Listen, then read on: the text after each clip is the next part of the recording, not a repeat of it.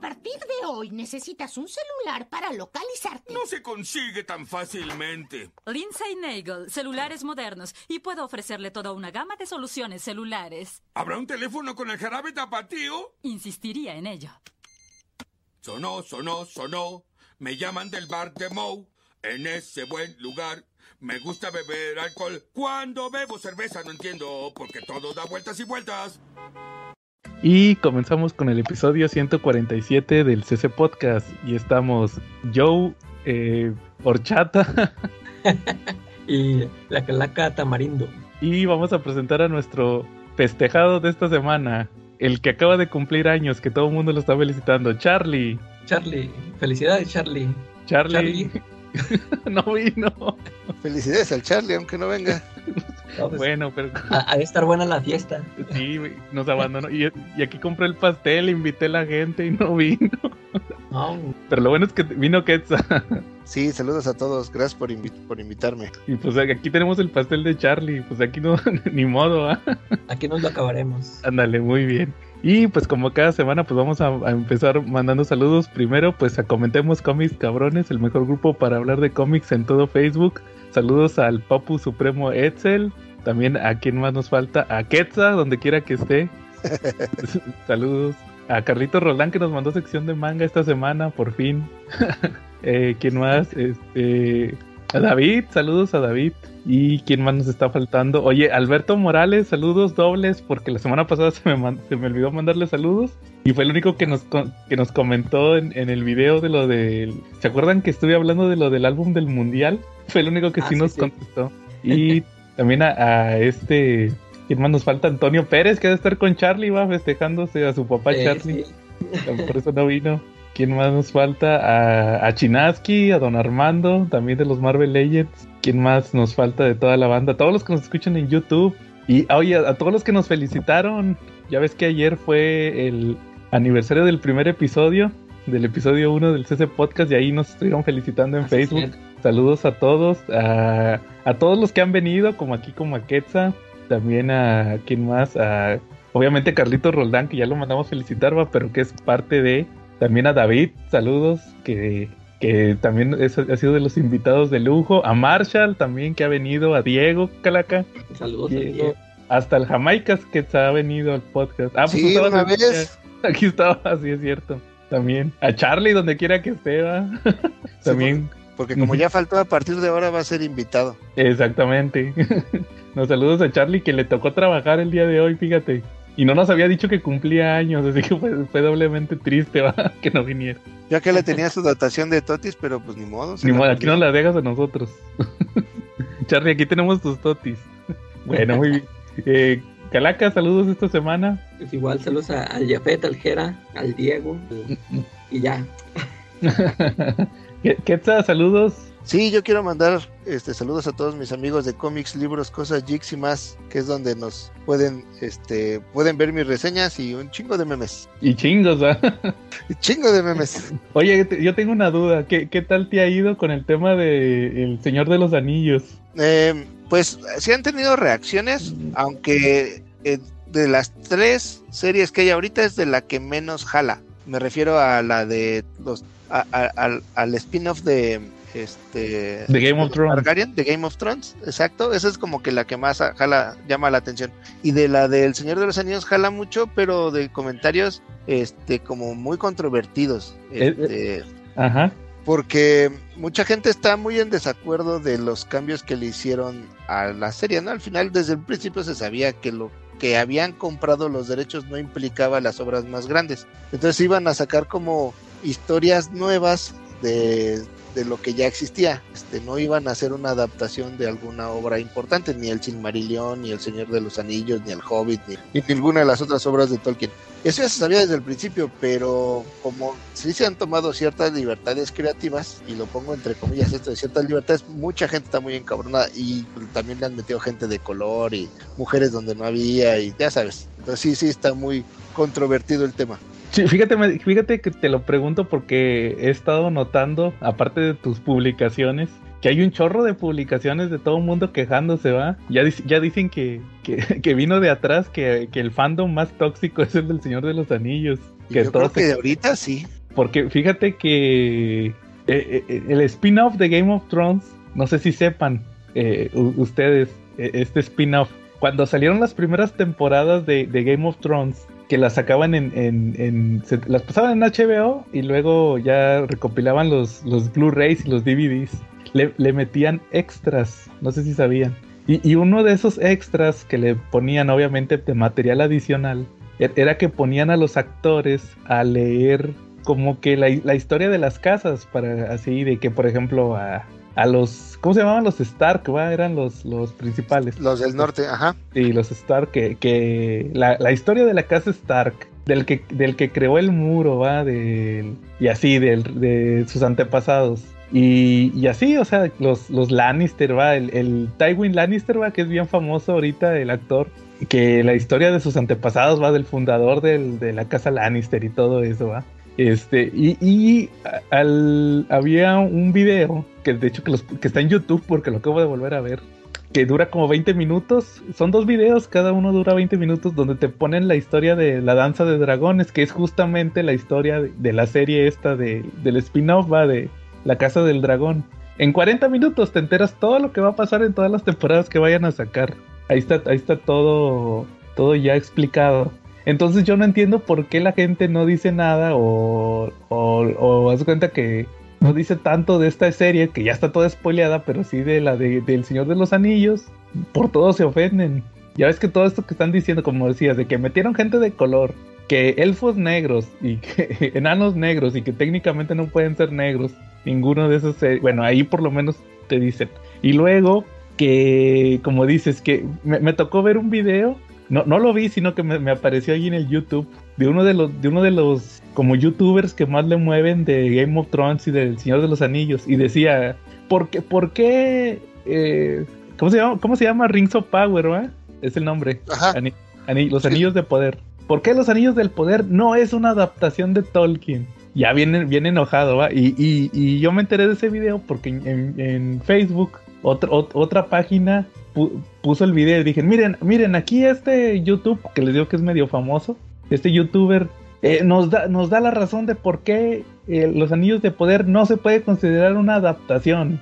O sea, nomás por eso, ¿va? o sea, como que sí, como dices, le- les pega mucho que les cambien cualquier cosita. Y es que desgraciadamente sí se volvió un fandom bien tóxico porque incluso la gente que medianamente ya le sabía, más allá de las películas, los que pues han leído los libros y todo, este, porque aparte de literatura de Tolkien hay muchísima, ¿no? O sea, están las obras principales, tiene muchos spin-offs de historias que trazó y, o que bosquejó y, y, y te- fueron terminadas por su hijo, que fue armando como, Christopher Tolkien fue armando las historias al final y fueron los co- como las fue publicando. Este, y entonces, si todo lo que no esté ahí, como que lo consideran que no vale, no existe o que transgrede, ¿no? Sí hay, la verdad es que tú ves la serie, por ejemplo, todo se centra principalmente en Galadriel, ¿no? Y la Ujú. presentan sí muy diferente que como la conocimos tanto en los libros como en las películas. Pero la verdad es que este tampoco puede ser tan quisquilloso. Incluso si fuéramos así, eh, las películas de Peter Jackson en su momento también modificaron muchas cosas importantes de la, bueno, importantes entre comillas, ¿no? Este, de los libros y sí tuvo cierto, cierta queja, pero antes yo creo que no había esa difusión de las redes sociales como ahora que la, las redes sociales son bien incendiarias y entonces muchísima gente se enoja y hace un buen de drama por, por algo que no está hecho exactamente como ellos lo esperan. Y sí ha habido unos comentarios bien ofensivos y bien hirientes de esto del Señor de los Anillos. Sí, está, está gacho, fíjate. Primero decían que eran los de Marvel, ¿va? Y luego no, los de Star Wars son los más, los más este, tóxicos. Y ahora no, ahora son los de los de los del Señor de los Anillos. Son los que Pero están es de que moda. Pero es que ningún fandom se, se, Se salva. se salva, porque ya ves también tienes en DC a los Ah, sí, los eh, de Snyder. como Snyder lovers y los eh, ajá, y, y los y, y los anti Snyder, ¿no? Entonces, está cabrón, o sea, ninguna ni- ni- ningún fandom se salva ahora resulta. Creo que las únicas son los de Barbie. Y los de Pot- y los de Harry Potter también se ponen bien locos. Sí, sí está bien intenso. Sí, no, yo creo que nadie, nadie, na- nadie está conforme, va. O sea, es que eh, nos tocó vivir en esta época, va. Y es que a pesar de todo, o sea, si tú analizas la obra por sí misma, no está mala, o sea, la verdad es que está entretenida. Este, Sí. Y las quejas no son ni siquiera por la obra en sí, sino por lo, la- las implicaciones que tiene en el lore completo, ¿no? Sí, fíjate que yo vi dos episodios, intenté ver el tercero, pero la neta, no porque me pareciera mal, es que no le entendí. Tengo, tengo un amigo que estaba bien emocionado. No, es que salió fulano y fulano. En- en- y este personaje va a ser esto, y bien emocionado, pero como yo no le, yo no lo, la verdad yo desconozco, pues sí le dije, ¿sabes qué? Es que ya no la, ya no la voy a ver porque la verdad no la entiendo. Este, pero como quiera, pues se respeta. Al final yo creo que se respeta si hay una persona que sea muy fanática, pues adelante, ¿verdad? No por eso No, voy y- a criticar. Exacto, y al final, y lo más importante es, ¿te puede gustar o no? Eso es otra cosa. Pero hay gente que o ni la ha visto, o ni la va a ver, o lo que vio no le gustó, pero por detalles, por detalles que, que no le permiten disfrutar la obra y analizarla por, por ella misma, ¿no? Exactamente. Pero así está la cosa con ahorita con el Señor de los Anillos también. Bueno, muy bien. Este, ¿qué más? Ah, Quetzal, eh, aviéntate el comercial de el comercial de Marshall porque no vino Charlie. Ah, sí, pues eh, este... No salió. Ahora no salió nada, este, no, la- ahora no hubo venta porque fue puente. No, no es cierto.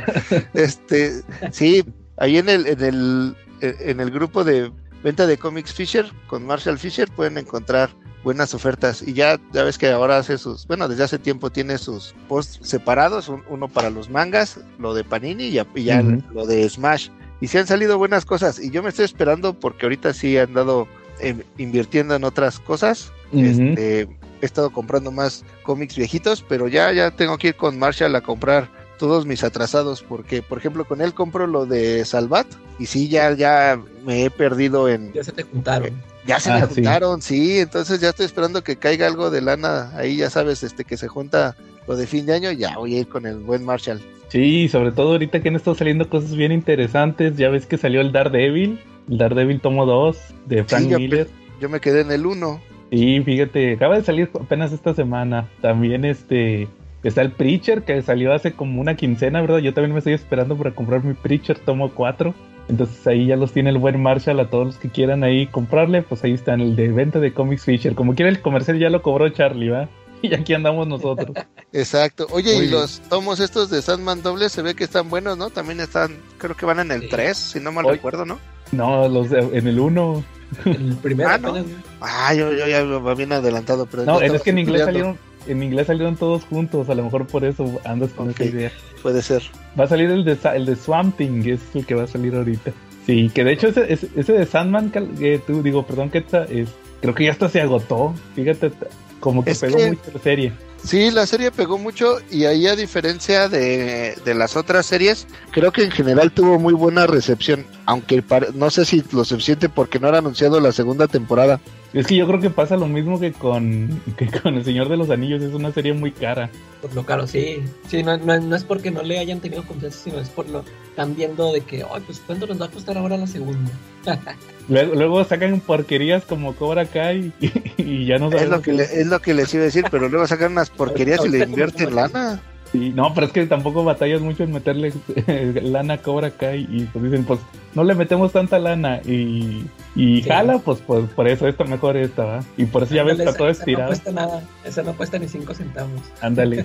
¿Y Muy ustedes bien. ya vieron la toda la temporada? Yo sí. Ya. ¿Tú? ¿Ah, sí? ¿Tú- ¿Tú no la terminaste? No, yo voy como en el 4. A ver, ¿cómo ves, Calaca, si nos aventamos este, la, la reseña sin spoilers aquí para Quetzal de Cobra Kai? A ver, venga. ¿Qué te pareció que tú, Calaca, la temporada?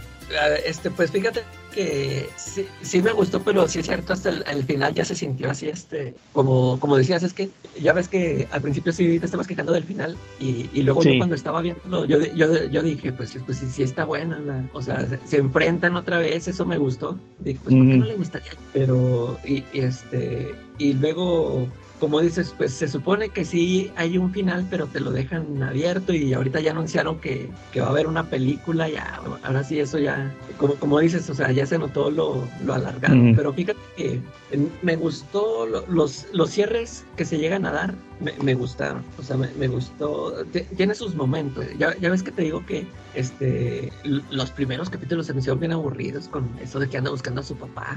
Oye, que, Sí. que, espérame, que es, que es el ídolo de Charlie el Pantera.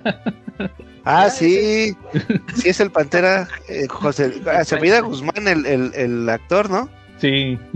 Eh, y, a- y yo sí vi la, la- el, el Pantera y sí me gustó la serie, tengo que reconocerlo. Órale, fíjate de que Pantera.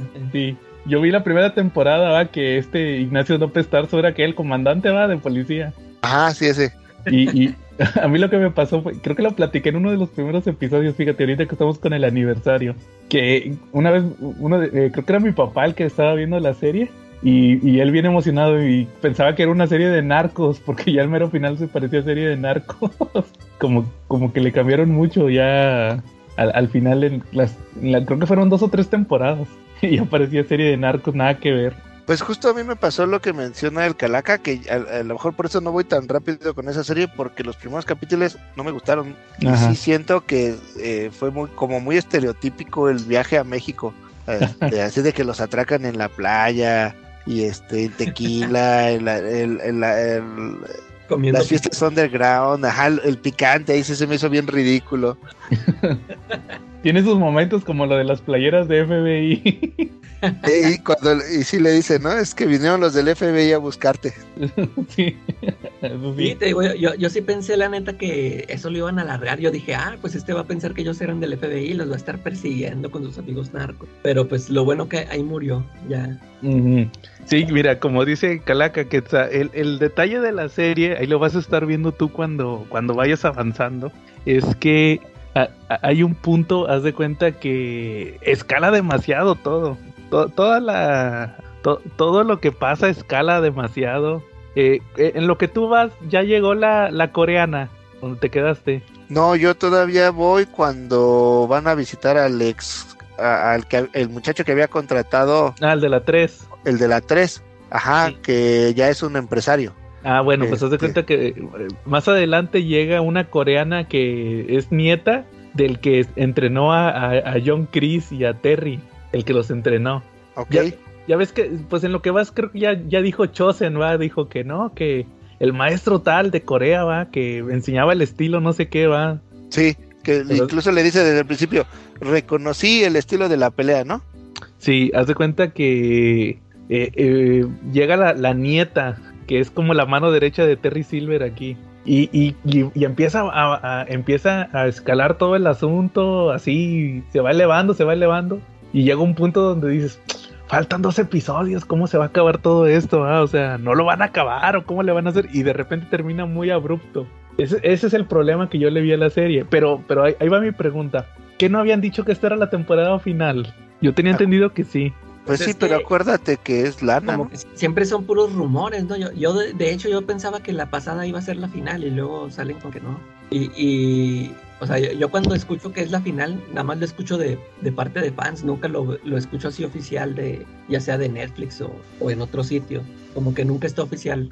Y, y sí, este, pues yo sí, yo sí lo sentí como que pues ya, aquí ya se termina todo, o sea, que, ¿de qué más se va a tratar? Ya nada más resolver problemas amorosos o no sé qué otra cosa, pero pues ya con esto de que se supone, yo, yo siento que si ya anunciaron una película, creo que ahora sí ahí ya lo, ya lo quieren terminar, ¿no? Sí, Pero- eh, ajá. pero te digo, o sea, ¿qué más van a contar? A mí, para mí ya terminaron, o sea, ya se terminó todo. Ah, a mí- como dices, Ajá. hay, hay unos cabos sueltos, pero ya no los siento así tan grandes como para que les dé para, para una película o una temporada. no, yo digo que les faltó un episodio. O sea, les faltó el episodio donde cierras todas las tramas. ¿Qué, qué pasó con Johnny? ¿Qué, qué pasó con Daniel? O sea, e- e- el, el clásico episodio donde ya después de toda la bronca todos regresan a su vida normal, ¿va? Los que, los que avanzan, avanzan, los que crecen, crecen. ¿Sí, me- sí me explico? Bueno, O o sea, sea, na- nada más de eso se va a tratar y pues ya, como dices tú, pues ya nomás era un capítulo, pero para otra temporada o una película no. pues sí, te digo, Pues acaban de anunciar una película, ¿no? pero de Karate Kid. Sí, de Karate Kid que no va a estar relacionada, entonces esa parte no la entendí. Y, no, y que yo entendí que, o sea, que va a ser como continuación de las películas, o sea, que no, que no van a tomar en cuenta la, del, la de la chava, creo que la de la chava no, ni las de la del hijo de Will Smith, pero pues, no sé si sí tenga, si es, si tenga que ver con esto. con Pues esto. yo, no- yo no entiendo por qué harían otra Karate Kid si ya pasó, acuérdense en la temporada 1 con el hijo de, de, de este Johnny, ya fue Karate Kid, este, ¿cómo se llama? Robbie, es Robbie, Ah, ¿va? sí. Ya pasó, ya eso ya lo vimos No, otra vez. ahora va a ser con el hijo. Ah, es que sí. apenas me está entrando ahí. Sí, ándale, o sea, como que se quedaron muchas, muchas historias inconclusas, o sea, eso fue lo que me molestó a mí de la temporada. Ya estaba muy estirada y luego al final, les digo, no me, no me terminó de gustar el final, como que todo termina muy abrupto.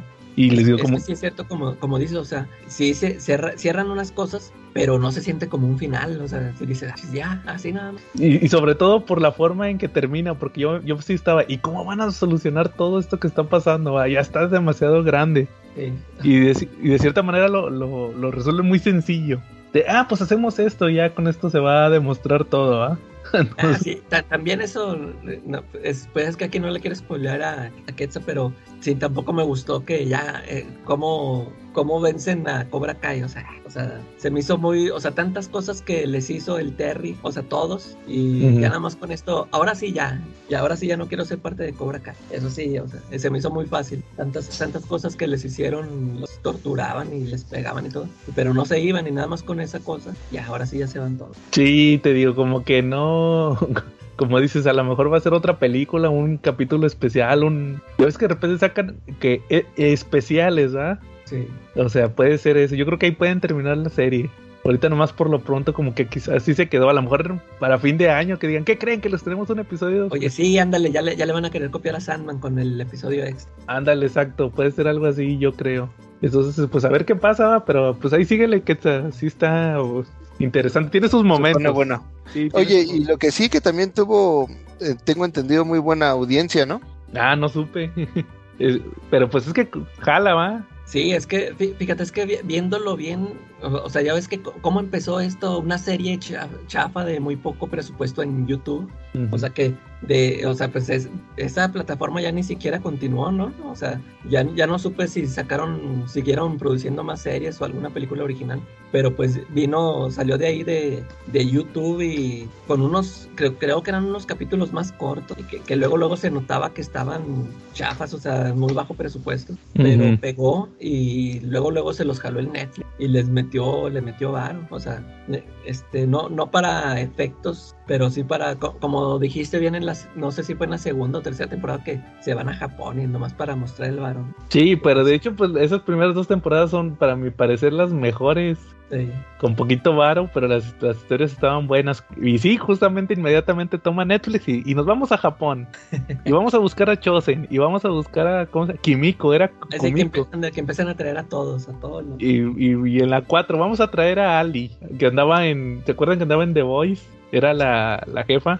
Eh, Y este, y vamos a traer, y en la, y- te voy a spoilear en la, ah, pues vamos a traer a Terry, y vamos a traer al de los muebles, ¿va? Al, al malo de Karate Kid 3.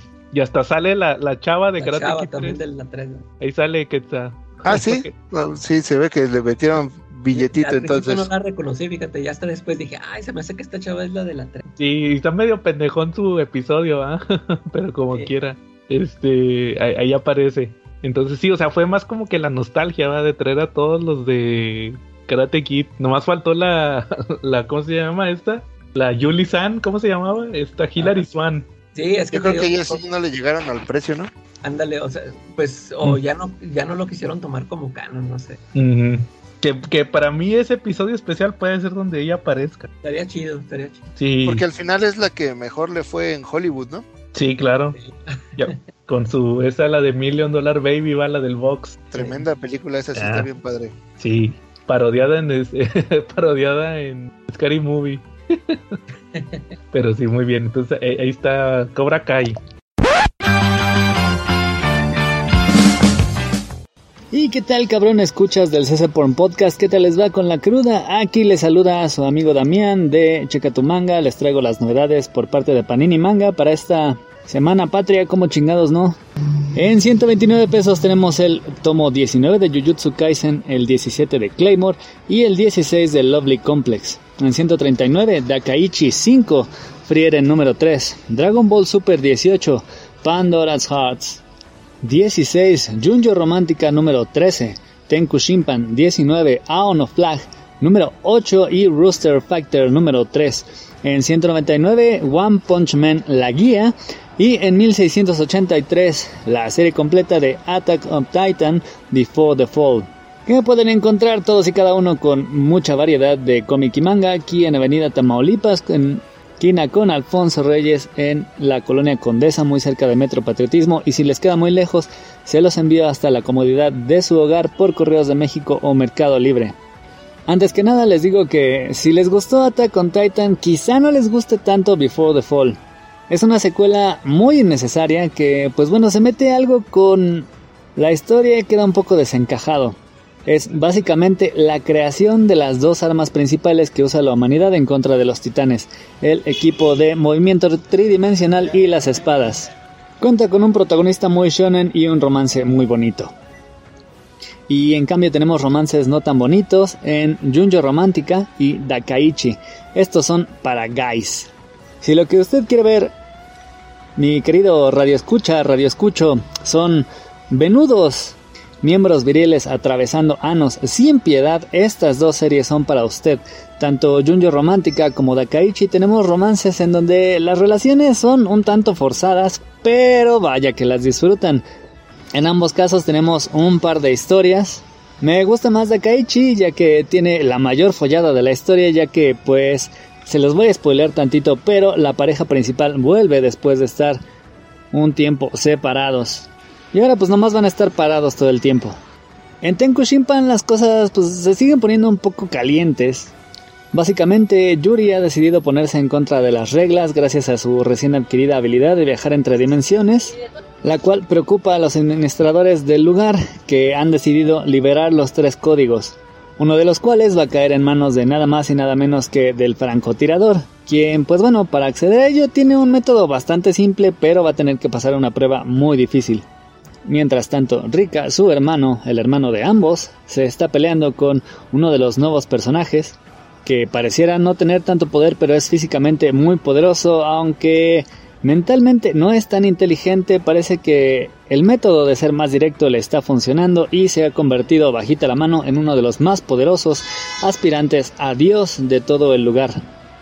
Rooster Fighter es One Punch Man hecho un gallo, no, o sea, yo no me estoy echando un gallo. Quiero decir que Rooster Fighter es un gallo con los poderes de Saitama. Este gallo, en busca de venganza, ha atravesado todo Japón buscando a un monstruo particular que le hizo la vida familiar pues muy difícil. En este número vamos a ver algo de su hermana, quien es por quien está buscando venganza y asesinando Kaijus, pero aquí la mentalidad de los personajes va a cambiar un poco, ya que nuestro querido Gallo se va a encontrar con un Kaiju que en realidad no es malo. De hecho, cuando acaba contando su historia se vuelve más que nada patético, pero tienes un momento de redención. Y esto no va solo para Kenichi, sino también para las gallinas que lo acompañan, que mientras se están peleando se separan de nuestro gallo y van a tener que aprender a convivir por su cuenta. En Frieren continúa el camino del héroe, como ya lo venía sospechando desde prácticamente el principio, cuando Frieren se dedicó a ir tras sus mismos pasos, pues bueno, primero se hizo con un aprendiz de magia, después se encontró con uno de sus antiguos compañeros quien le brindó a su propio aprendiz, un guerrero. Así que, pues sí, continúa armándose de nueva cuenta el mundo, digo el equipo. Y en este número puede que, esté, que hayan encontrado finalmente a su sacerdote. Pero antes de eso van a tener que concluir el enfrentamiento contra uno de los subordinados de Rey Demonio, eh, que fue lo que nos quedamos en la última parte en el volumen anterior. Un duelo que además nos va a llevar a los recuerdos de Frieren y pues nos va a presentar a nada más y nada menos que su maestra en las artes mágicas, que curiosamente es una simple humana. Claymore, por increíble que parezca, sigue ascendiendo en los niveles de poder y está bastante loco. Pues bueno, la organización de las Claymore creó a un par de gemelas que es capaz de dominar el poder de los renacidos. Y con ellas han mandado a eliminar a los tres grandes renacidos que han dominado la región por mucho tiempo. Ya se quitaron a uno de ellos de encima y, como no podía ser de otra manera, van tras la que sigue, se trata de Rifle quien está intentando despertar a un par de cuerpos fusionados. Y curiosamente no va a ser ella quien lo logre, sino nada más y nada menos que Claire, quien sintiendo la presencia de una Claymore, decide ir a rescatarla, pero al encontrarse con esta especie de estatua de carne, algo pasa que se enlazan y mientras este par de guerreras muertas le brinda sus recuerdos, despiertan como una torre de destrucción que además se convierte en un lanzacohetes de renacidos, por lo cual la pesadilla apenas ha comenzado con la expulsión de cientos y cientos de renacidas hacia todas partes de la región. En Jujutsu, Itadori y Fushiguro se internaron dentro de las colonias, este lugar creado por Kenyaku pareciera que sin otro motivo que la aniquilación de todos los hechiceros, quienes para permanecer con vida van a tener que eliminar a el resto de los hechiceros.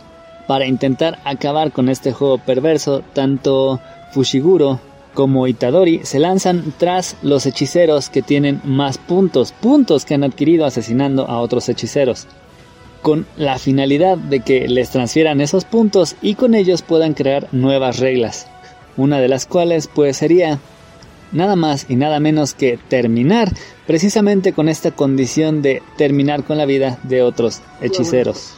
En Dragon Ball Super pues ya podríamos dejar de lado a Goku y a Vegeta porque pues finalmente dejaron de ser los guerreros más fuertes del universo y este lugar fue ocupado nada más y nada menos que por Granola, un guerrero de un planeta que hace mucho tiempo fue destruido por los Saiyajin. Y bueno, justo cuando estaban en la batalla, ya los tenía acorralados, aparece el abuelito de Granola y le explica a este muchacho que en realidad su vida fue salvada gracias a un Saiyan. Y no les parecerá un gran secreto quién fue ese Saiyan si ven la portada del número, es nada más y nada menos que Bardock, el padre de Goku. Así que sí, vamos a ir a unos años al pasado para ver esta historia y luego vamos a volver al presente para ver cómo de nuevo Granola es operado por un deseo y iba a tener que combatir él mismo al nuevo guerrero más fuerte del universo. Por último, Ao No Flag, esta historia de romance que pues era medio boba, medio tonta, pero tuvo un giro muy inesperado. Resulta que era un trío de amigos que cursaban el último año de preparatoria. Dos chicos y una chica. El chico más popular de la escuela y los otros dos pues no llamaban tanto la atención.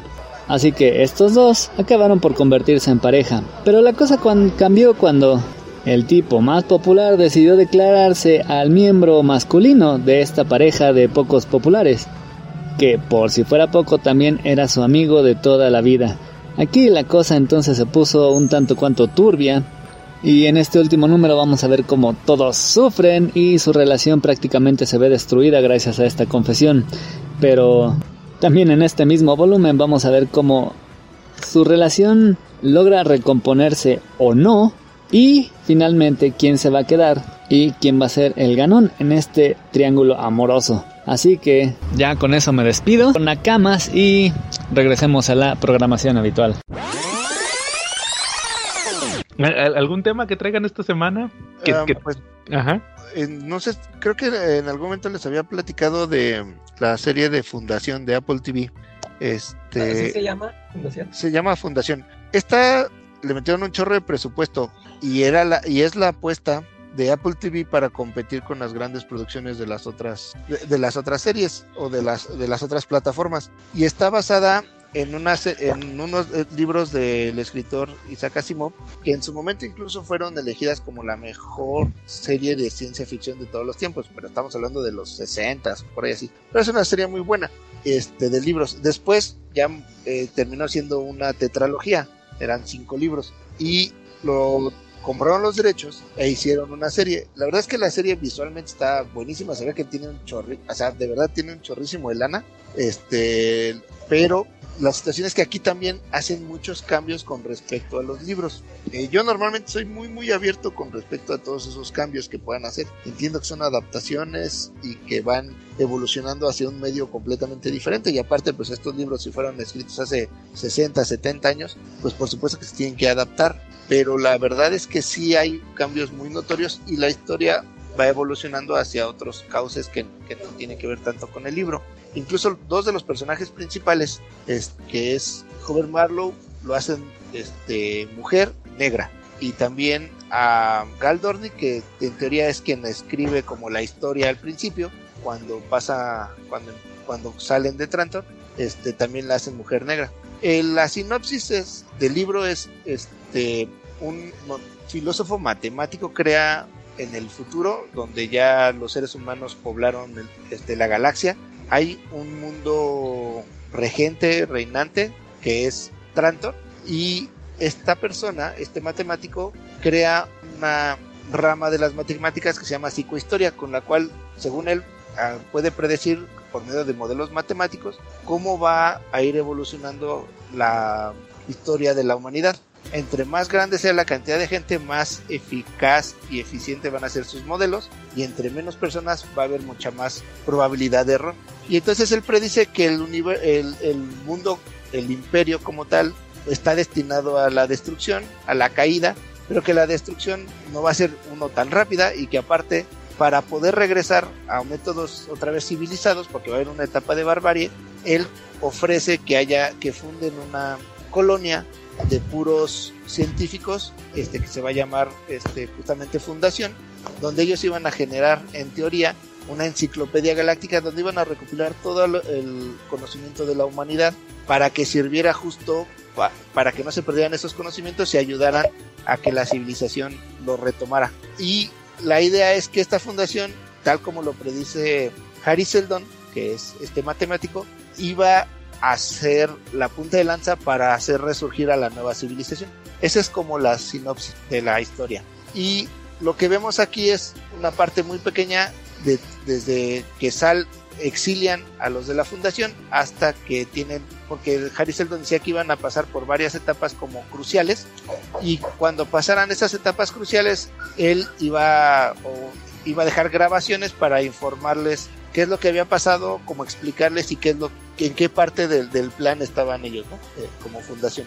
Pero es esta trama que yo les platico, que ocurre durante cinco libros, aquí en la primera temporada eh, utilizan una- un fragmento muy pequeño y sí se va desviando un poco de la historia. Eh, desgraciadamente en México Apple TV no tiene mucha penetración, yo la verdad la tuve que ver en, en estos sistemas de streaming piratas. La, la temporada 1, que aparte se ve que, bueno, por lo que leí, costó muchísimo dinero, ya anunciaron la temporada 2 y a mí no me encantó, incluso eh, lo que estuve leyendo en internet, las reacciones también fueron más o menos como tibiezonas, resaltando sobre todo la parte visual, el que sea de ciencia ficción y demás, pero sí aquí le dan mucho peso a personajes que no que se modificaron o que no existían como el emperador que tiene una historia bastante interesante. Son 10 capítulos, este la, la lanzaron ya hace un buen tiempo, hace más de un año, eh, durante la pandemia y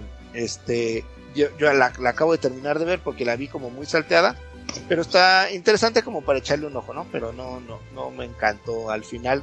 Sobre ahí sí tengo que reconocerlo, los cambios se me hicieron demasiado radicales y se aleja demasiado de la historia. Pero la en sí misma la producción está muy buena. Órale, entonces dices que es de Apple TV. Sí, y se llama Fundación. ¿Hay algún eh, actor conocido que salga? Sí, aquí por ejemplo Harry Seldon lo, lo personifica Jared Harris, este, que sale en Morbius, este, por ejemplo, y en Resident Evil y en La Nueva Gran Estafa, también en Mad Men. Sí es un actor famoso. Y el otro, el que la hace del emperador, que se llama, eh, porque en la historia del emperador son, al mismo tiempo debe existir tres emperadores de diferentes, son clones de un gran emperador que hubo. Entonces eh, está el, el ocaso, que es el viejito, que va educando al que, o bueno, le sirve de apoyo al que está dirigiendo, que es el como el adulto, y siempre hay un niño, ¿no? Entonces van cambiando los papeles de los clones conforme van creciendo. Y, se- y el actor se llama Lee Pace. Ah, órale, el Jared Harris ya lo, ya lo ubiqué. Es el que le hizo de Moriarty, las de Sherlock Holmes. Ándale, exacto. Él, es él. Y también salió en la de Chernobyl, ¿sí la vieron? Fíjense, hoy me estaba acordando de esa serie. No, No, esa no la vi. Y escuché está que está muy buena, ¿no? Sí, ¿tú sí la viste, Calaca?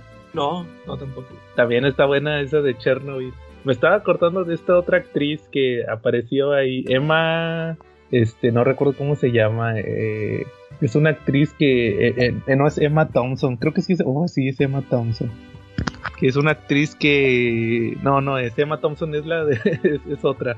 Este, me estaba acordando de esa serie de Chernobyl de HBO, está muy buena, ahí se los también, si no la han visto, se los recomiendo. es de todo lo que pasó en Chernobyl, justamente de ahí el nombre. Sí sé que tuvo muy buena reseña, ¿no? Este, que le De hecho- fue bastante bien.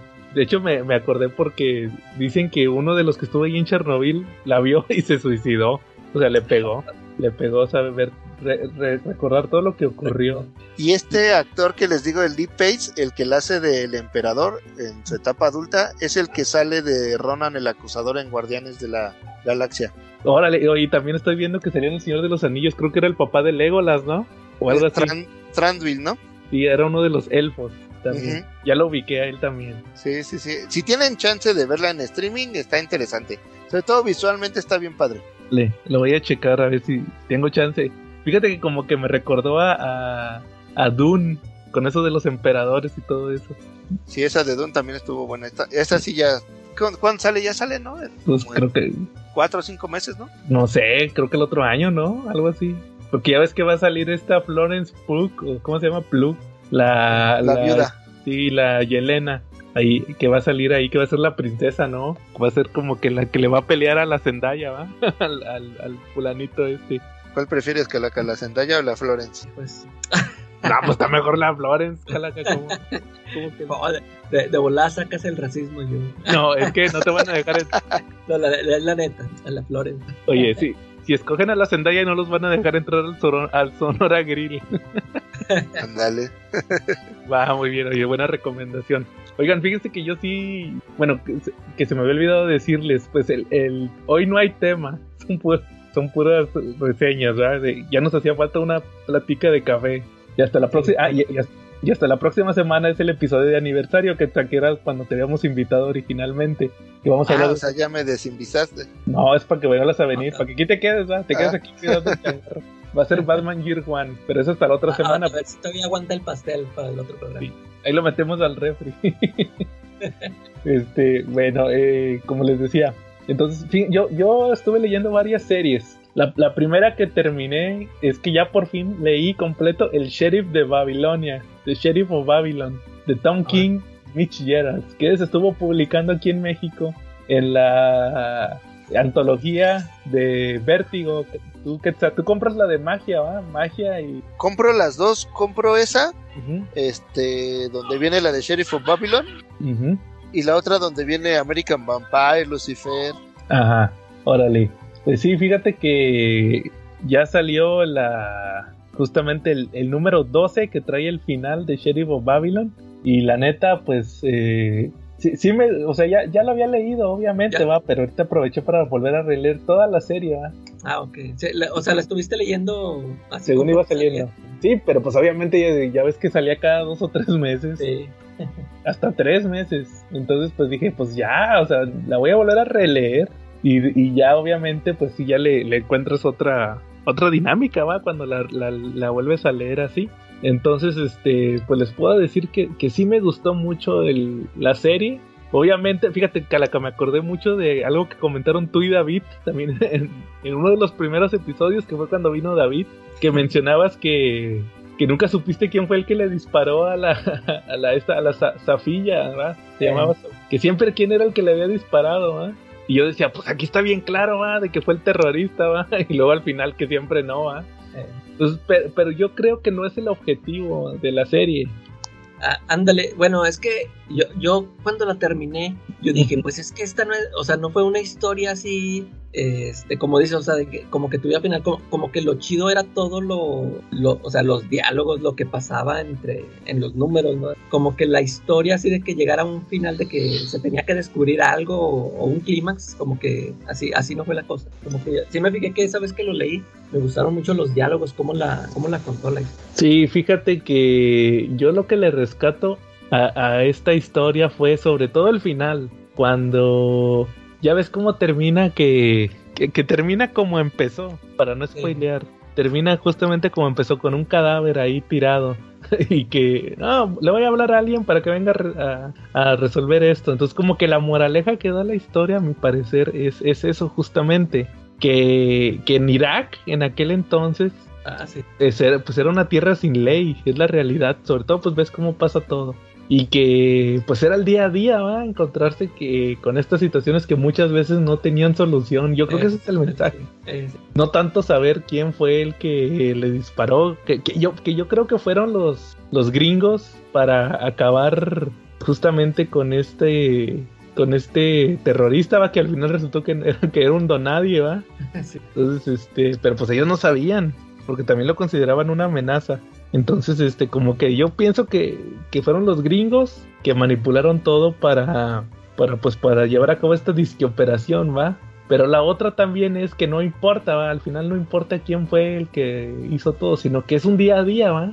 Como en la vida, como en la vida, ¿va? De que nunca vas a encontrar respuestas. Sí, justo fíjate que es lo que iba a recalcar en el sentido de que más allá de la del objetivo final de la trama, la yo creo que King quiso reflejar un poco de lo que la situación tensa que se vivía cotidianamente en Irak con los soldados, los insurrectos, este, la misma gente, ¿no?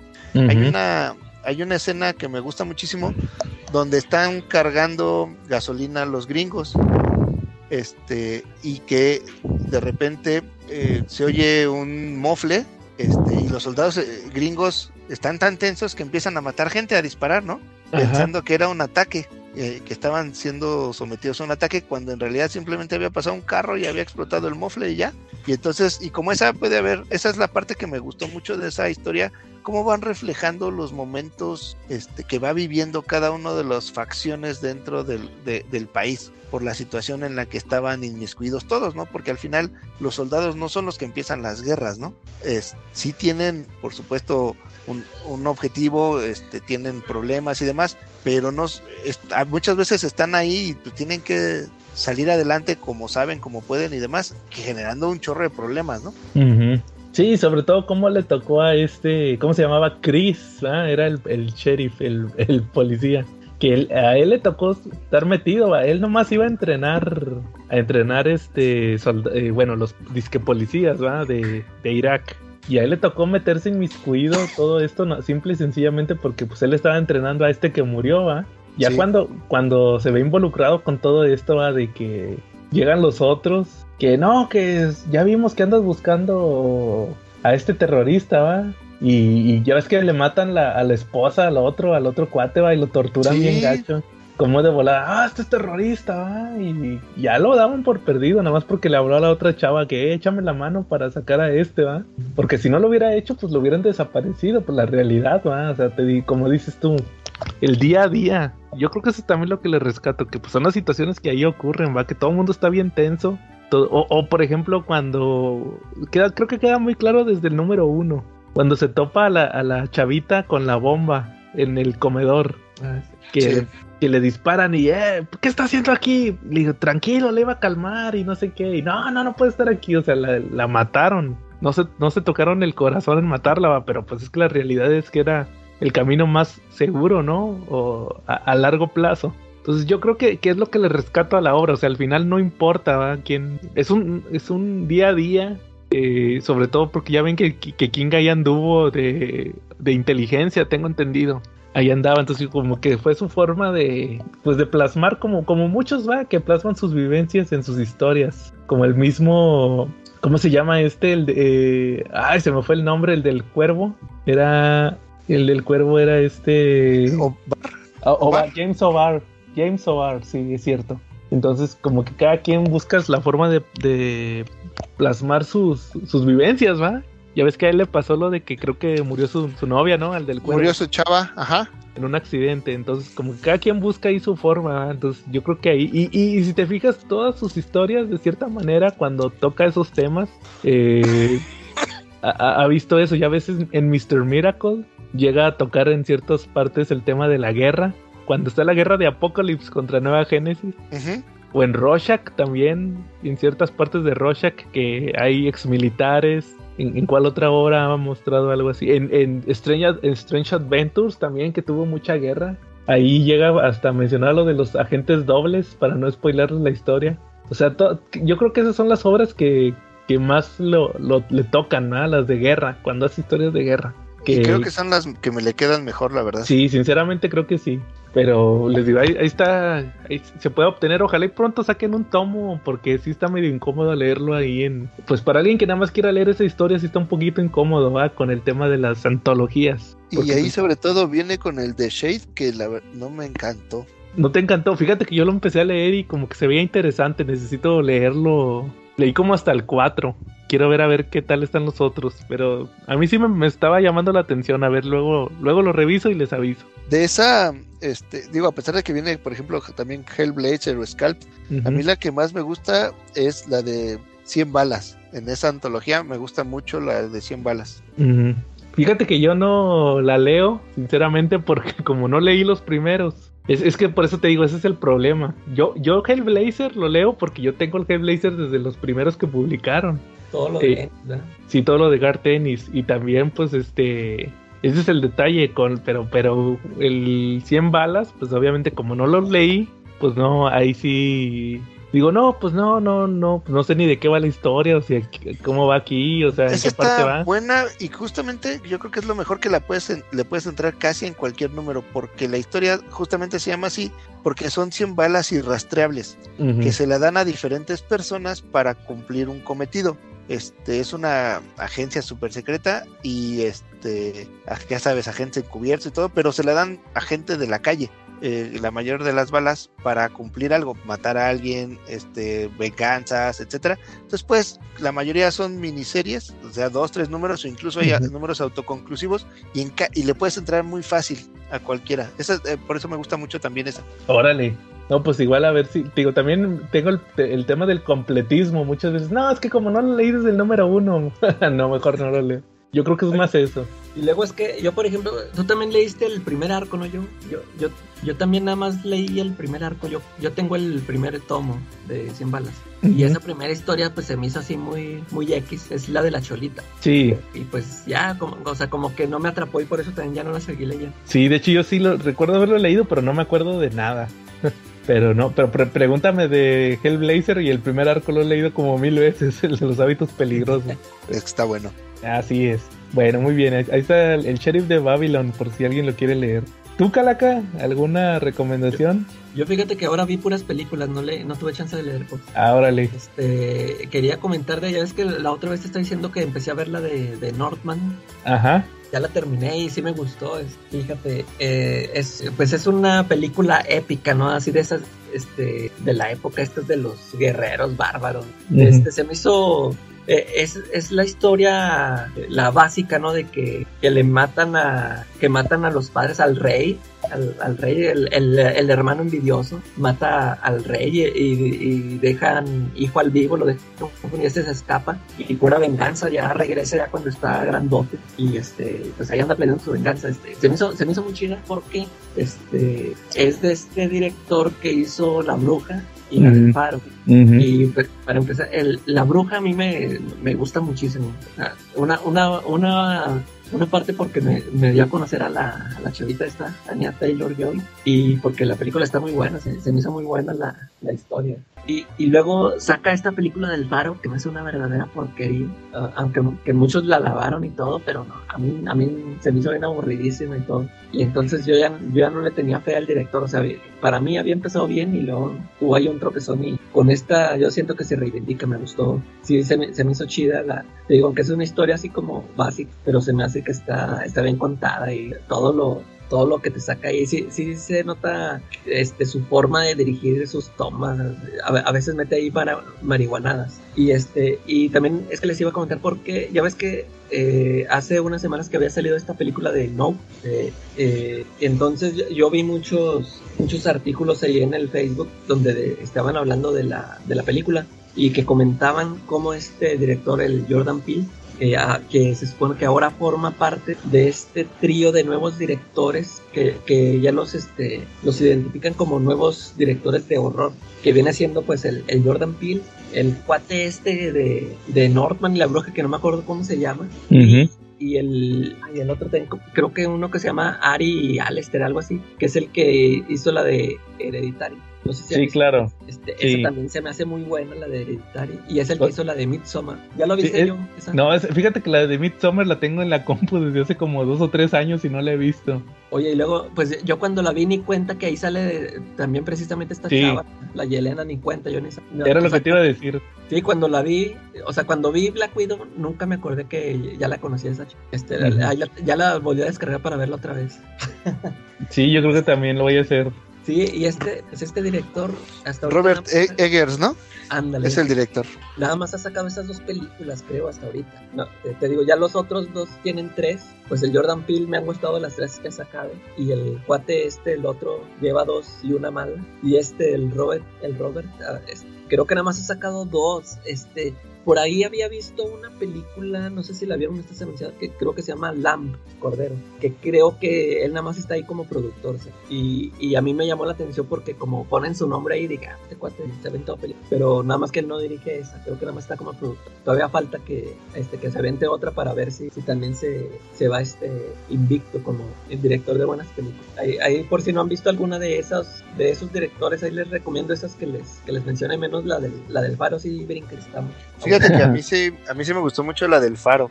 Ah, bueno, es que fíjate, es que yo cuando la vi se me hizo aburrida y no le entendí nada, nada, o sea, no supe qué me quiso eh, contar. Y luego, este, pues tuve que buscar en Google explicación de la película El Faro. Y, y me dice que está basado en una fábula, un, cuento, una leyenda que la del Prometeo y pues, pues yo ni cuenta, o sea, a lo mejor tú ya conocías esa historia y pues a ti sí te, te hizo clic, ¿no? O sea, tú a lo mejor sí la entendiste, pero yo como ni sabía de eso, a mí se me hizo muy aburrido. Fíjate que eh, esa la, casualmente la vi y fue algo bien extraño porque fue casi en la pandemia cuando empezaron a abrir cines y eso poco a poco. Estaba aquí, bien chistoso, se los voy a platicar. eh, estaba aquí mi abuelito, ya tiene 87 años ahorita. Y resulta que le digo, oye, vamos al cine, abuelito. Sí, vamos. Ahora sí que vamos a salir a donde sea. Y vamos mi esposa, mi abuelito y yo a la Cineteca Nacional. Y no había otra cosa en ese momento más que la del faro. Yo no sabía de qué era, no estaba preparado. Y ahí nos metemos al cine. Y la verdad es que en el cine está pesada, o sea, porque si hay escenas eh, muy obscuras y como de hay partes donde sale la locura de, lo- de los dos fareros cuando están en- ahí este entre peleándose y, y cotorreando y tomando y demás hay unas escenas muy intensas. Yo pensé que a mi abuelito no le iba a gustar nada no y ya cuando salimos del cine yo estaba muy muy entretenido sí me gustó la película y justo como mencionábamos de hace un momento de lo de Tom King lo que me gustó mucho es cómo es- hay esa espiral, ese descenso hacia la locura después de tanto tiempo de estar juntos en una tormenta, ¿no?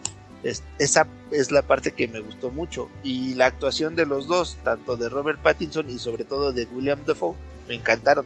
Eso yo creo que es lo que rescato aún más. Y es y ya cuando le pregunté a, a mi abuelito, como que no le encantó, pero dice, bueno, pues me, me divertí, estuvo entretenida. Hasta ahí, ¿no? Tampoco le, te voy a decir, ah, no, le encantó, fabulosa, nada. Pero sí, eh, se entretuvo, que cumplió su, cometido, y a mí sí me gustó mucho. Y de ahí, después vi la de Northman, y también, como dices, me gustó mucho. Si hay unas escenas, sobre todo cuando está con el hijo, este, que le está platicando lo que viene, y cuando hacen como esa ceremonia para darle la llegada a la a hacerlo más a, a la adultez del niño, ¿no? Oye, Eso es- oye, co- co- como que al director le gustan mucho esos, eh, este, esas danzas este, alrededor de una fogata, porque algo así Sí. parecido sale en la bruja. ¿no? Sí.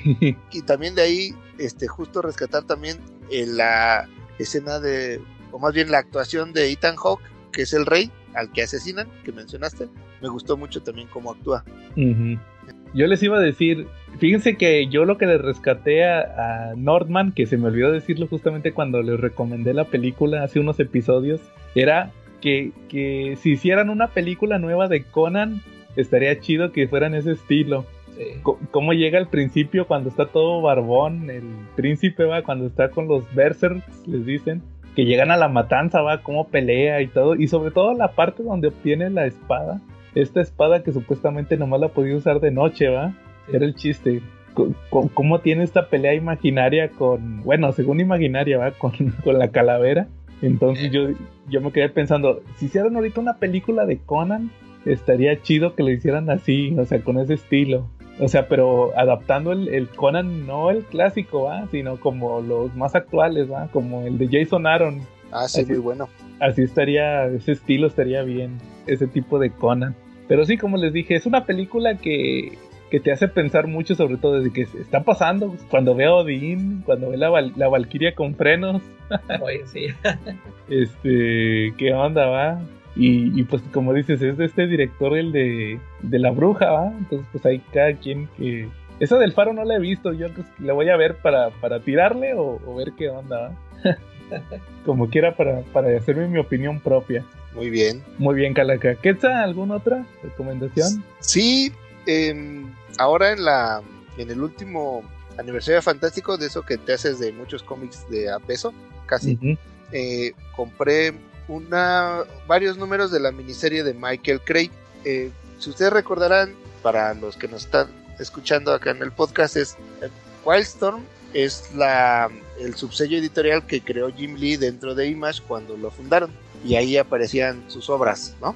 Después fue el que vendió este subsello a DC y de ahí pues le dieron un muy buen puesto y ahorita es uno de los probablemente el máximo mandamás en los cómics de DC, ¿no?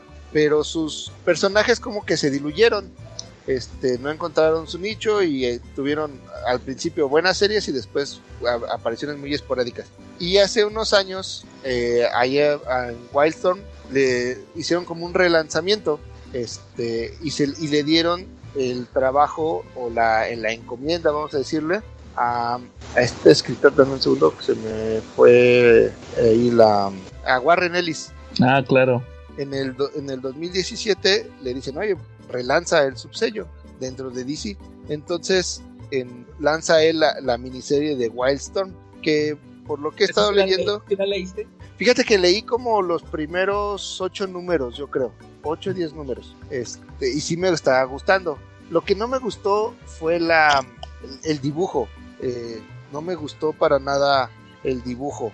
El, me- no sé si se acuerdan ustedes de esas cápsulas que hacían antes en MTV donde peleaban los famosos, este, los personajes famosos en un ring. Era El sí, Celebrity Deathmatch. Celebrity Deathmatch, ajá, que eran de plastilina, ¿se acuerdan? Sí, claro. Pues me, me imagino muchísimo el, el estilo de John Davis Hunt, que es el, el, el dibujante, se me imagina muchísimo como si estuviera viendo ese tipo de animación. Órale. No, Fíjate no que me gusta. A mí tampoco me, me gustó el dibujo, pero la historia sí se me... Fíjate que yo también leí como 8 o 10, no me acuerdo. No, no la terminé. Pero sí se me hizo se me hizo muy interesante todo lo que estaba haciendo Warner. Pues, de- Sí. de ahí sale el, el, este, el Prey, ¿verdad? O sea, ahí mismo empieza a aparecer y luego ya le dan su serie. Sí, sí, sí, justamente de ahí es la primer miniserie que, o el spin-off que sale de Wildstorm, justamente como dice la calaca. Y lo que hace Warren Ellis, por lo que entendí en estos números que leí, que ten- tengo la intención de esta semana tratar de leer lo que resta, porque fueron nada más 24 números, sienta las bases de, lo, de todo el universo Wildstorm. Y por lo que entiendo es un universo aparte, este no tiene, no sucede en el mismo universo principal de DC.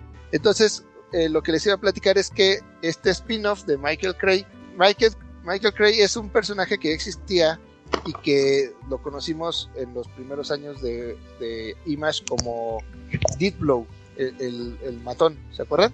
Que es uno de los seres que, que tienen poderes de, de este universo. Y este, y aquí este, está padre la premisa porque Michael Cray es un asesino este, que pertenece a investigaciones este, y es IO, que significa que International Oper- Oper- Operaciones Internacionales. Este, la, en teoría la agencia que controla todo lo que sucede en el mundo y que en ese momento estaba como en guerra fría con Skywatch, que es eh, la agencia que se encarga de ver todo lo que está, lo que sucede fuera de la Tierra.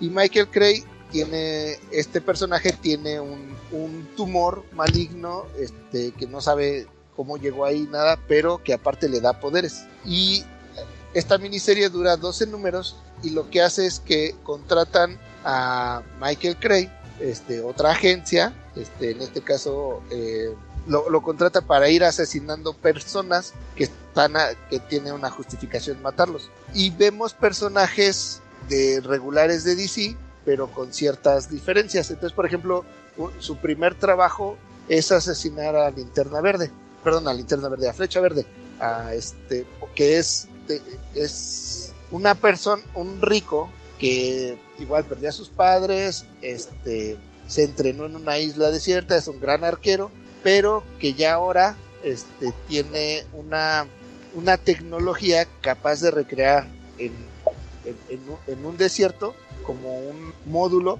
que recrea una selva y lo que hace es agarrar, así agarrar, secuestrar gente y cazarla por deporte.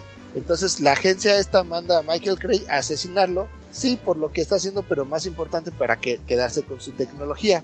Eh, su siguiente target, por ejemplo, es, es buscar a, a, este, a, Flash, pero aquí es, es un científico que desarrolla un exoesqueleto que lo hace ser más rápido.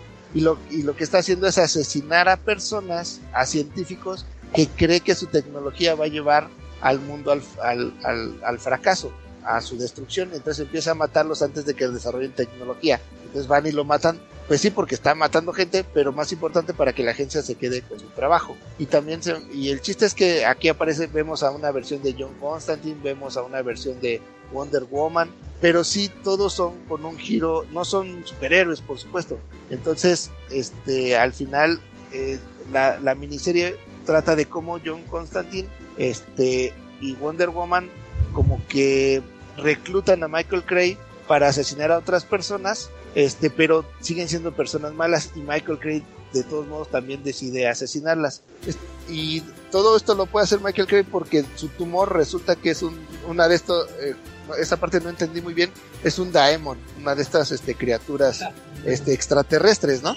Esa es la que le da poderes para poder, ah, porque con con sus manos puede hacer explotar las cosas bajo ciertas este, situaciones de tensión. Y está es bastante interesante y otra vez lo mismo. Aunque el argumento, en teoría por lo que leí, lo pone Warren Ellis en lo general, lo desarrolla otra persona. Este, y el dibujo también es malísimo. Si el de Wildstone no me gustó, el de Michael Cray es todavía peor. Aquí el escritor es, se llama Brian Hill y el dibujante se llama Steven Harris. No, ni idea quiénes son. sí, la verdad es que eh, sonaba muy bien, incluso los primeros capítulos me gustaron mucho, mucho. Esto de cuando va matando a los personajes principales de DC, este, pero con ciertos cambios, pero ya después, este, cuando se meten mucho en la trama de Wonder Woman y Constantine y todo, y ya no me encantó tanto. Yo le pondría un 7.1, 6.9 por ahí. Órale. Habrá que checarlos también. Oye, el, ese cómic que dices de Wildstorm es el de, de Wildstorm de Wildstorm, ah, correcto. Ah, porque fíjense que yo les traigo también una reseña. No es de Wildstorm, pero es de Swamp Thing. No sé, ah. de Swamp Thing, es la miniserie, bueno, no fue miniserie, fue maxiserie. Fueron 16 números. Lo, era, el que estaba saliendo hace poco, Calaca, que ya lo había platicado aquí. ya lo terminé. Ya anunciado como de 12. No, 10. Ah, salieron 10 y cuando salió el número 10, todos eran 1 de 10, 2 de 10. Y cuando salió el 10 le pusieron 10 de 16. Ya, ya lo leí completo ahora sí. Porque la, otra vez les había platicado que lo había estado ojeando y que ya más o menos sabía de qué iba y todo eso. Pero no, ahora sí ya lo, ya lo terminé de leer, ahora sí les puedo decir de qué va.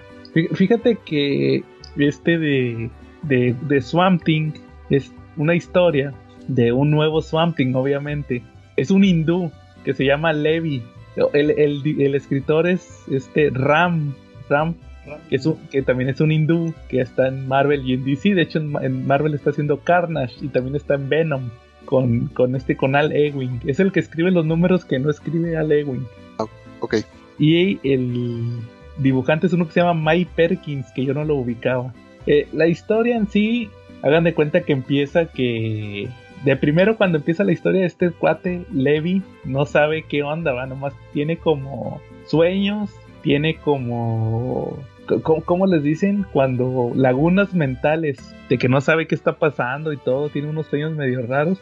Y, te explican que tiene como un mes, que le pasó algo hace como un mes, que viene regresando de la India, pero que no sabe qué onda. Ah, y que se murió su papá, nada más eso dicen.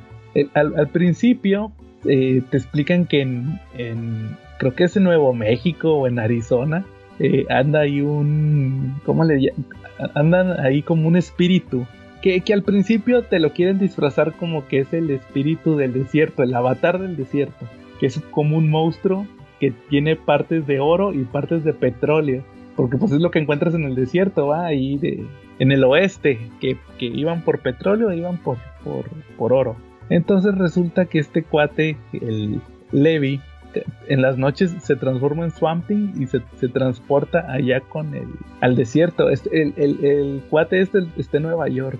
De Nueva York se, se, transporta al desierto y anda ahí viendo con este cuate, va, que primero le explica ahí cómo están las cosas. No, que tú eres el avatar y que no sé qué, va. Tienen ahí un conflicto y posteriormente, eh, ya en siguientes números, ya como que se da cuenta de que, ¿sabes qué? Me puedo transformar en Swamp pero me quiero ver qué me pasó, ¿va? Y, termina yendo al, a lo verde, al subconsciente de, de, las plantas. Ahí, ahí, se topa, por ejemplo, a Poison Ivy, a, al mismo Alec Holland, ahí anda, el Swamp Thing. Y, y, este es el que le explica, van, mira, es que lo que pasa es que hace, tú eres el nuevo Swamp Thing, todos los Swamp Things estamos como que conectados por el... Por, como que le explica que el Swamp Thing es como que una memoria o sea, siempre vas a estar conectado con el Swamp Thing anterior. Y, y, hay una parte donde le explican, mira, ahorita aquí en, en el verde, en las plantas, hay una como infección, le llaman el contagio. Y, y, tiene como un mes. Ah, pero yo tengo como un mes que me transformé en Swamp Thing. No, pues algo tiene que ver con lo que te pasó. Ya, ya los siguientes números, tres, cuatro números, te explican qué fue lo que pasó. Que, que él era de la India, por eso les digo que era hindú se va a estudiar a Estados Unidos. Hay una empresa en Estados Unidos, una farmacéutica, que lo manda de regreso porque el papá de este chavo era como un jefe tribal y, querían explotar una parte de la India, un, como un bosque sagrado, que ahí había algo. Y lo mandaron a él para que lo convenciera. No, papá, mira que el progreso y todo. Y pues obviamente le dicen que no. Hacen, hacen ahí negocios sucios. Se arman unas protestas y le terminan disparando al papá así fue como eh, el papá se murió, se murió en el hospital. Pero el chiste es que tanto este cuate como el hermano, tenía un hermano, eh, obtienen poderes de Swamp Thing. Este cuate se vuelve Swamp Thing así clásico y el otro se vuelve así como de madera, pura madera, así como raíces. Le salen unos, unas astas, como astas de venado, pero, pero son ramas. Y, y, resulta que ahí ya se revela que fue el hermano el que creó este que le llaman el contagio que en realidad es que, que las plantas tomen la ofensiva contra la humanidad, que, que, recuperen el control de la Tierra. Entonces, este, ahí más o menos les platiqué como hasta el 10, no, como hasta el 8. Ya después sigue avanzando la trama y sigue escalando. Y, y ya el principal villano viene siendo el, el, jefe de la farmacéutica. Pero obviamente están involucrados otros personajes clásicos de Swamp Thing como Jason Woodrow, que es el Floronic Man, que fue de los villanos eh, más recordados de la etapa de Alan Moore. Entonces, y, y, y, también hay cameos, por ejemplo, Calaca, ¿te acuerdas que te comenté que ahí aparecía, ahorita que platicaron de Wildstorm, que salió Jack Hanksmore, o cómo se llamaba? Sí, ah, Hanksmore. Sí. Ahí aparece, aparece Constantine también, ahí, ahí, en un, en una parte también aparece John Constantine, también aparece el Peacemaker, también ahí llega a aparecer Parásito, Peacemaker, el Suicide Squad, ahí, ahí salen. La, hija de, de, Alec Holland, la Tefe, Tefe Holland se llama, también ahí llega a aparecer. Lo, lo, que no me quedó muy claro es que te, como que te explican que él es el nuevo Swamp Thing, que ya no es Alec Holland, y ahorita en Dark Crisis salieron los dos juntos. O sea, hay dos Swamp Things. Eso sí, como que ahí hubo como un detallito de, de editorial. Pero, ah, pero ahorita que les decía, fíjate, de John Constantine el, chiste de esta infección, de este contagio que les digo que es originalmente que las plantas se volvieran en contra de, la humanidad. Eh, cuando aparece John Constantine, aparece como para ir del número 5. Está bien interesante porque empiezan a, darse cuenta que lo que en realidad hace esta infección es que le da, como de cierta manera, le da conciencia a, a muchas cosas. Por ejemplo, el número donde sale Constantine es porque te explican que en Londres hay como unas líneas de energía que, que, ahí fluye la energía o algo así, que por eso ahí quieren hacer Londres ahí, que porque era un punto de donde se, reunía la energía. Y el chiste es que hay una bomba que cayó desde la Segunda Guerra Mundial y, y no explotó. de esas que fallan, como lo que le pasó, ¿se acuerdan a, a Wanda y a Pietro en, en las películas del- de Avengers? Que cayó el misil de Stark y que no explotó. Total que la bomba tomó conciencia y, y poseyó a un, a un fulano. Y ahí le toca a Swamp Thing pelear con él porque pues la bomba quiere explotar, ¿va? Y, y también resulta que más adelante, cuando aparece este Jack Hansmore, es porque hay una fábrica también que toma conciencia. Se vuelve así. Se vuelve así como, como un monstruo. Y pues ahí le toca hacer equipo a Swamp Thing, al nuevo Swamp con, con este otro personaje para detener la fábrica.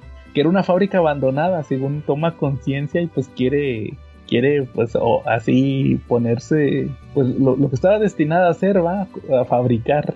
Y, y ya la, la historia escala mucho fíjate eso eso me gustó no lo esperaba. Escala mucho en el punto de que se vuelve un conflicto entre la al, al final es el desarrollo contra la, la o sea creo que es el mensaje que queda implícito desde el principio desde que este chavo regresa a la India a convencer a su papá pero ya en, sí en la historia se vuelve un conflicto entre la- las plantas contra, contra la tecnología, contra, el avance tecnológico. Porque así como, como existe el, el Parlamento de los árboles, el Parliament of Trees, ahí sale el, el Parliament of Gears, de engranes. Entonces ahí, ahí tiene que ver algo con el final de la historia, por eso no se los quiero spoilear. Sí, sí está muy interesante, llegan a aparecer más avatares y, se sabe la, este, este que les platiqué que era el avatar del desierto. No les quiero spoilear, pero al final sí tiene una importancia, porque no era el avatar del desierto, era otra cosa. Incluso llega a aparecer un, uno nuclear, uno que es el avatar de, de las bombas atómicas. Eso está bien interesante ese personaje. Sí, sí me gustó al final, fíjense, yo no esperaba nada. Sí, sí me recordó mucho a la etapa de Alan Moore. Sí tomaron muchos elementos, o, o de planos, no sé si, como yo he leído muy poquitos cómics de Swamp Thing, aparte de los de Alan Moore, no sé si ese es el estándar de escribir así las historias, cómo se resuelve, muy al estilo de Alan Moore, así de cosas ideológicas y todo eso, sí, sí me gustó mucho, ahí se lo recomiendo también, ese es de, de Swamp Thing. Tampoco es aquí la super historia, de hecho me sorprendió mucho que durara tanto, 16 números, pero sí vale la pena, fíjense. Ah, Ahí. por echar el ojo. Sí, sí está padre. Va muy bien. Calaca. Perdóname, ¿quién, Ah, quién era el escritor? ¿Quién, quién dijiste que era el Ram. escritor? Ram, sí, el de Carnage y Venom dijiste, ¿no? Eh, sí, ahí anda en Marvel, en Carnage y Venom. Y acá hace. Bueno, hacía Swamp Thing. De repente hace unos que otros de terror. También hizo Justice League Dark. Ah, ok. cuando- También este, ahí, ahí anda como que es lo, lo de él, el terrorcillo. Entonces ahí- él es el que, él es como alumno del... De Tyrion. Y de, perdón, y de Snyder. Scott Snyder. Es de su grupito. Está en la escuela. Ándale. ¿Al- ¿Alguna otra recomendación, Calaca? No, fíjate que ya, ya vi la de la de Prey. Ah, órale. ¿Ya viste Prey? chida. ¿Qué tal? Sí, Fí- Fíjate que este es que estuve escuchando, escu- escuché el programa de La Hora Muda con Jen y el burro cuando hablaron de ella. Tú también lo escuchaste, tú también lo Sí. y, y estaba escuchando todas sus opiniones. Ya es que al burro no le gustó. Y este dije, a ver, pues a ver qué es lo que, este, ¿por qué no le gustó al burro? ¿Qué? Y pues no, o sea, todo, todas las opiniones que dijo el burro no, o sea, yo no estoy de acuerdo con ellas. Es que él se quejó mucho de, eh, por ejemplo, estaba diciendo que, que no le gustaban las actuaciones, que estaban malísimas. A mí sí se me hicieron bien. y luego, eh, es que de- decía él de que no, es que era imposible que a una chava que la dejaran andar cazando, que ella tendría que estar ahí en la pero dije, no, pero pues eh, yo pensé que con esos comentarios este, te la iban a mostrar así, ¿no? Como que, que todas le respetan, pero no, ahí, se ve en la película que precisamente que a él, lo que mencionaba el burro, eh, así la trataban, ¿eh? o sea, así le decían, no, tú, no- tienes por qué venir acá, y, esta, ¿no? ¿Cómo de que no? Que yo voy a casar también. Este, a mí se, se me hizo muy bien llevado el personaje y está muy chida la, la, la, la acción, la- las peleas, o sea, se, se- me gusta como los, los comanches, como si se le ponen al tú por tú, o sea, no, no le salen corriendo, o sea, ven que se les aparece ahí enfrente y órale, le entran. Igual el, el carnal también, no le sacan y eso se me hizo chido, todas las peleas se me hicieron y ya, la, pues la, chavita se las ingenia, como, como siempre te muestran que es muy lista, o sea, que como que planea, ¿no? Y, y se las ingenia para, para ganarlo al Predator. Lo, lo que sí, este, siempre he tenido problemas que le cambian el aspecto al, al monstruo. Yo sí soy bien fan del, del de la primera, de la primera versión. Ya, yo, yo me acuerdo que desde que la vi de niño, o sea, me impactó y, y ahorita que la sigo viendo, este, se sigue viendo muy bien el maquillaje, o sea, todo eso. El monstruo se ve muy chido, o sea, no, no lo ves como otros monstruos que, ves 20 años después y ya se te hacen chafre. Desde, desde esa primera vez se me hizo muy chido el monstruo. Y, y, este, sí me acuerdo que yo, me preguntaba por qué no la habían lanzado a cines, pero sí me fijé en unos detallitos que la lanzaron así en cine porque como que sí les faltó un poquito este, al CGI, ¿no? Sí me, sí me fijé que unas partes del oso sí se veían ahí, como que les faltó ahí un acabado. A, a lo mejor por eso no la, no la quisieron lanzar a las pantallas, el, el- eso del oso y unas partes cuando sale brincando el Predator. Pero en general se, se me hizo muy chida la, la, la historia, la película, estuvo muy buena. Sí la recomiendo, sí le, sí le doy mi aprobación. ¿Tú qué tal? ¿Algo que quieras mencionar de Prey?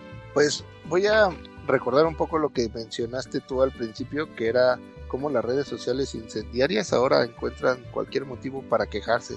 Y es que justo esta película, que a mí también me pareció muy buena y que me gustó mucho, también tuvo sus detractores. Y la mayoría era que mencionaban cómo era posible que la chavita, que era inexperta, que no sabía, que no podía cazar ni un venado, este, terminara matando al predador. Pero al final es, yo sí también me gustó mucho porque es la evolución de del personaje de la chava. De entrada la actriz me, me cae muy bien, Sí. que es esta Amber Mid Thunder, ¿no? Ujú.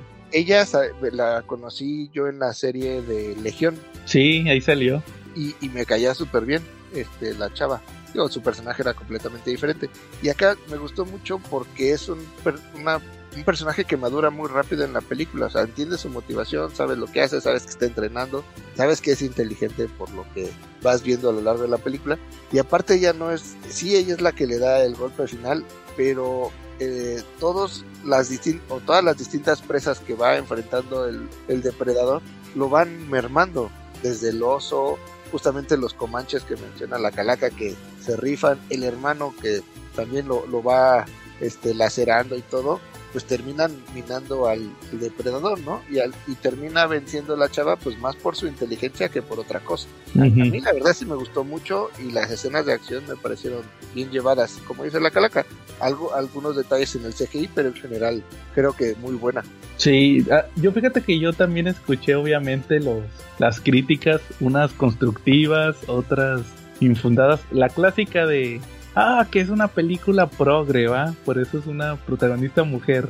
Cuando pues eso no tiene nada que ver, ¿va? O sea, eh, el chiste... Ya, o sea, y siempre les han, a esos que mencionan eso, siempre les han dicho, a ver, pero pues tú ya viste a, a ¿cómo se llama? A Ripley A Ripley, y a la de Terminator y no te quejaste. O sea, Sí, siempre, claro. ya esto ha existido, o sea, no es nuevo, o sea, ya, ya ha habido mujeres heroínas. exacto. Y, y otra crítica que ahí sí me pareció que, que no te puedes quejar es que decían que de repente como que entendía muy rápido cómo, cómo hacer todo, ¿ah? Que cómo disparar, ap- aprendió muy rápido a disparar, que, que pues sí vemos cómo tiene detalles, ¿va? Para que no le salen los disparos. Sí, ándale al primero batalla. Y la otra que, que comprendió muy rápido lo de las eh, la ballesta esta va del casco, que agarró muy rápido la onda que, que el casco era el que dirigía las flechas.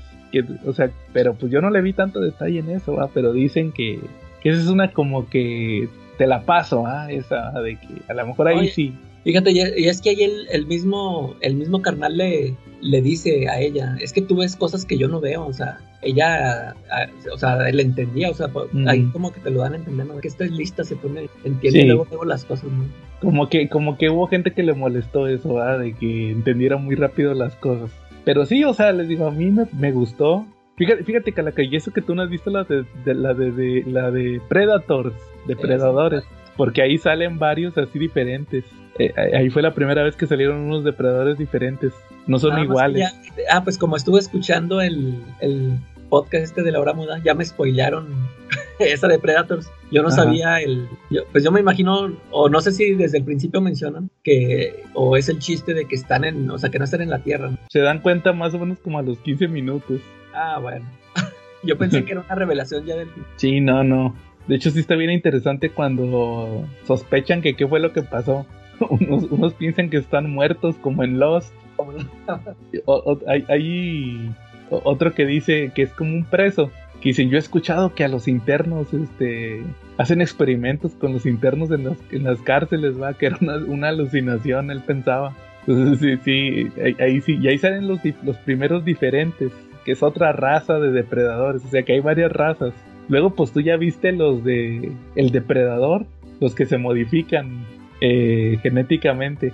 Entonces, como, y ahorita pues el de Prey, ¿va? Que dicen que es como otra subraza, ¿va? Que fueron los, los bueno, en este canon, los primeritos que fueron a, a la Tierra, ¿va? Entonces, este, a, mí sí me gustó, como les dije aquella vez. Yo creo que ha sido la película que más me ha gustado este año, la que más esperé, más que las de DC y las de Marvel. Yo estaba esperando la de Depredador, que he estado leyendo muchos cómics ahorita de, de Depredador, me, me volvió a surgir el amor por los depredadores. Y ahorita pues ya ven que está la serie de Marvel también que está saliendo de Depredador que ya lleva dos números. Justamente esta semana salió el 2 y, y sí o sea como dices es, una buena película y ojalá ya est- estuve escuchando esta semana que a lo mejor van a sacarle una secuela que pues, ya están empezando a verlo de una secuela que a lo mejor no va a ser continuación de esta pero que va a ser otra película de, de un Pues, a lo depredador mejor sí, porque pues sí tuvo buena.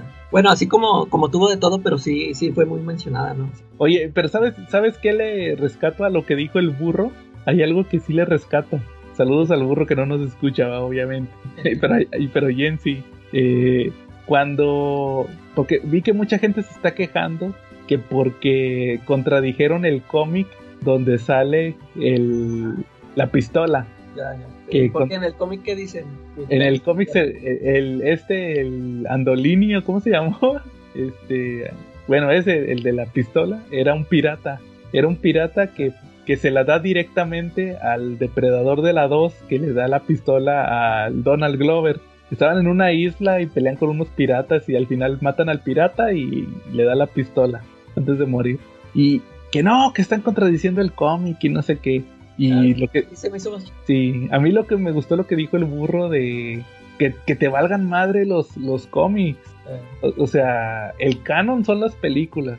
Que yo creo que es algo que, que también debe de pasar tanto en Marvel como en DC en las películas. sí, Que- sí. Que, que muchas veces se van por teorías de ¿iba a pasar esto? O, o justificar esto por la... No, es que en el cómic es así, es que el cómic no importa. Las películas es una adaptación, es un canon diferente. Entonces te debe de valer es lo que pase ahí. Las- si la película lo dijo, es, es como dice la película, no como dice el cómic. Que muchas veces es, te digo, sobre todo con ese cómic de, del, de esto de la, de la pistola, que de los bad blood, los mala sangre, va, que son los depredadores que matan, otros depredadores, los que no son honorables, va. Eso, eso pasó en un cómic, o sea, al final no, no va a afectar con lo que pase en, en, las películas, va. Entonces, como que, que mucha gente se lo toma muy a pecho eso, ¿va? de que esto es lo que está pasando. Entonces, este, me estás cambiando el canon, lo que decías, por ejemplo, lo que decía ahorita Quetzal, de la serie esta que le cambian, o los, El Señor de los Anillos. Eh, eh, ahí está el medio original, o sea, lo que siempre hemos dicho. Si, si no te gusta, pues sigue leyendo el cómic y el, el cómic va a ser, o el libro va a ser un canon y la película, la adaptación, pues va a ser uno completamente diferente, ¿va? Es lo que yo siempre he dicho. Entonces, pues si no te gusta que le hagan unos cambios, pues, pues sigue con el que te- más te guste, va. O sea, no, no, no tiene que ser todo igual. Eso es a lo que me refiero. Y, y pues si las películas le hacen cambios a, a las películas, pues ni modo, va. Así, así, así queda. ¿O como ven? sí. Va. Sí, de acuerdo. Sí, está, está buena la recomendación de Prey, Calaca. Oye, fíjate que me, acordé, ahori- ahorita que estamos hablando de películas que, que tuvieron mucha crítica de parte de los pues, fans o de los, los, los visores, ¿no? Los, este, fíjate que, uh, o sea, desde hace mucho sí les quería comentar que yo vi esta película de, la de Buzz Lightyear, ya, ya ves que me la tuve que aventar aquí con mis chavos, pues ya tiene rato, pues desde que la pusieron en Disney Plus. Y ya ves que esta película, o, o sea, fue un fracaso en taquilla y fue cri- duramente criticada que por, que por lo del beso este lésbico y, y, y pues ya nomás de eso se hablaba, ¿no? Pues fí- fíjate que, te digo, yo, yo la vi cuando recién la pusieron en Disney aquí con mis chavos y fíjate que la película a mí sí me gustó. Sí. Sí, este, ahí te va. Eh, lo que yo pienso también, fíjate, este, el éxito, digo, el, el fracaso en taquilla fue, fue evidente. Y yo pienso que sí, sí tuvo que ver esta crítica que tuvo con lo del el beso este. Pero también yo, en mi opinión, es de que es que esta película no era para niños. Este, yo, ah, yo me imagino que mm, pues fueron muchos niños fans de Toy Story, este, esperando ver una película tipo Toy Story y no, no, o sea, nada que ver. O sea, es más, cuando, cuando empieza la película, yo dije, este, esta película, en esta película se van a aburrir los niños.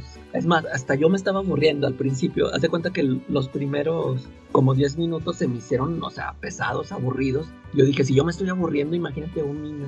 Pero fíjate que se pone, es que la, la película toma un, este camino muy ciencia ficción. Es, es por lo que me gustó a mí la película, porque le meten un tema, es que haz de cuenta que se trata de que eh, van en una nave, eh, no sé qué, no sé qué misión lleva, ¿no? La nave. Este, van con varios tripulantes, muchos, son muchos tripulantes en la nave. Y pues se desvía de su curso y, y caen, llegan a otro planeta y donde no tenían que llegar y se quedan ahí varados porque no saben ni cómo llegaron ahí porque como siempre viajan este, dormidos, ¿no? Por el tiempo que, que van a hacer. Y ya cuando salen, dicen, pues aquí no es donde teníamos que llegar, es- nos desviamos un chorro y pues tenemos que regresarnos. Y, y no encuentran cómo hacerle, porque, bueno, ya, o sea, detectan que se encuentran muy lejos, que, o sea, para poder regresar este, a la Tierra, este, tienen que pasar por un agujero de gusano, porque es, la distancia es muchísima. Y total que el, el Buzz Lightyear se la pasa intentando este, encontrar el camino. Haz de cuenta que se mete a, a agujeros de gusano para poder encontrar el camino que los lleva a la casa. Pero haz de cuenta que como no la atina, este, se mete y luego cuando regresa, haz de cuenta que ya pasaron 10 años. Sus compañeros ya, ya crecieron 10 años, ¿verdad? Pero él- y él sigue igual. Y, y él así se la... Haz de cuenta que hace varios viajes y hasta que se van haciendo viejitos sus compañeros y hasta que se mueren. Eh, eh, haz de cuenta que por, por eso me empezó, se me empezó a hacer bien interesante la película porque toman estos temas que a mí se me hacen chidos, ¿no? Esto que estábamos hablando el otro día de los viajes en el tiempo. Y, y ya, pues haz de cuenta que hasta, te digo, o sea, este, llega un punto en que ya sus compañeros ya se murieron y cuando llega ya están los nietos, ¿no? O sea, ya, ya están así los nietos ya grandes. Y total que cuando llega ya están este, siendo atacados este, por el, pues por su enemigo, el enemigo que siempre sacan en las películas de Toy Story, ya ves que tiene una- un enemigo. El Zor. Ándale, es el Zor. Son atacados por él. Y a mí se me hizo chida la. No sé si tú ya escuchaste spoilers de quién era la identidad del. Sí, ya me la esperé en un video como de 10 minutos. la Y, y a mí se me hizo chida, o sea, me gustó los temas que trató, pero te digo, yo sí siento, bueno, a, mí, a mis hijos este, se entretuvieron, pero pues porque ya ves que le- les meten ahí a un personaje, un gatillo, eh, como que ese fue el, como que dijeron, nada, pues para que no se aburran los chavitos. Pero sí siento que la mayoría de los sí se aburrió, este, si esperaban otra, una historia tipo Toy Story, pues no la tuvieron y pienso que también fue un factor para que, para que fuera el fracaso en esta, en, en la película, ¿no?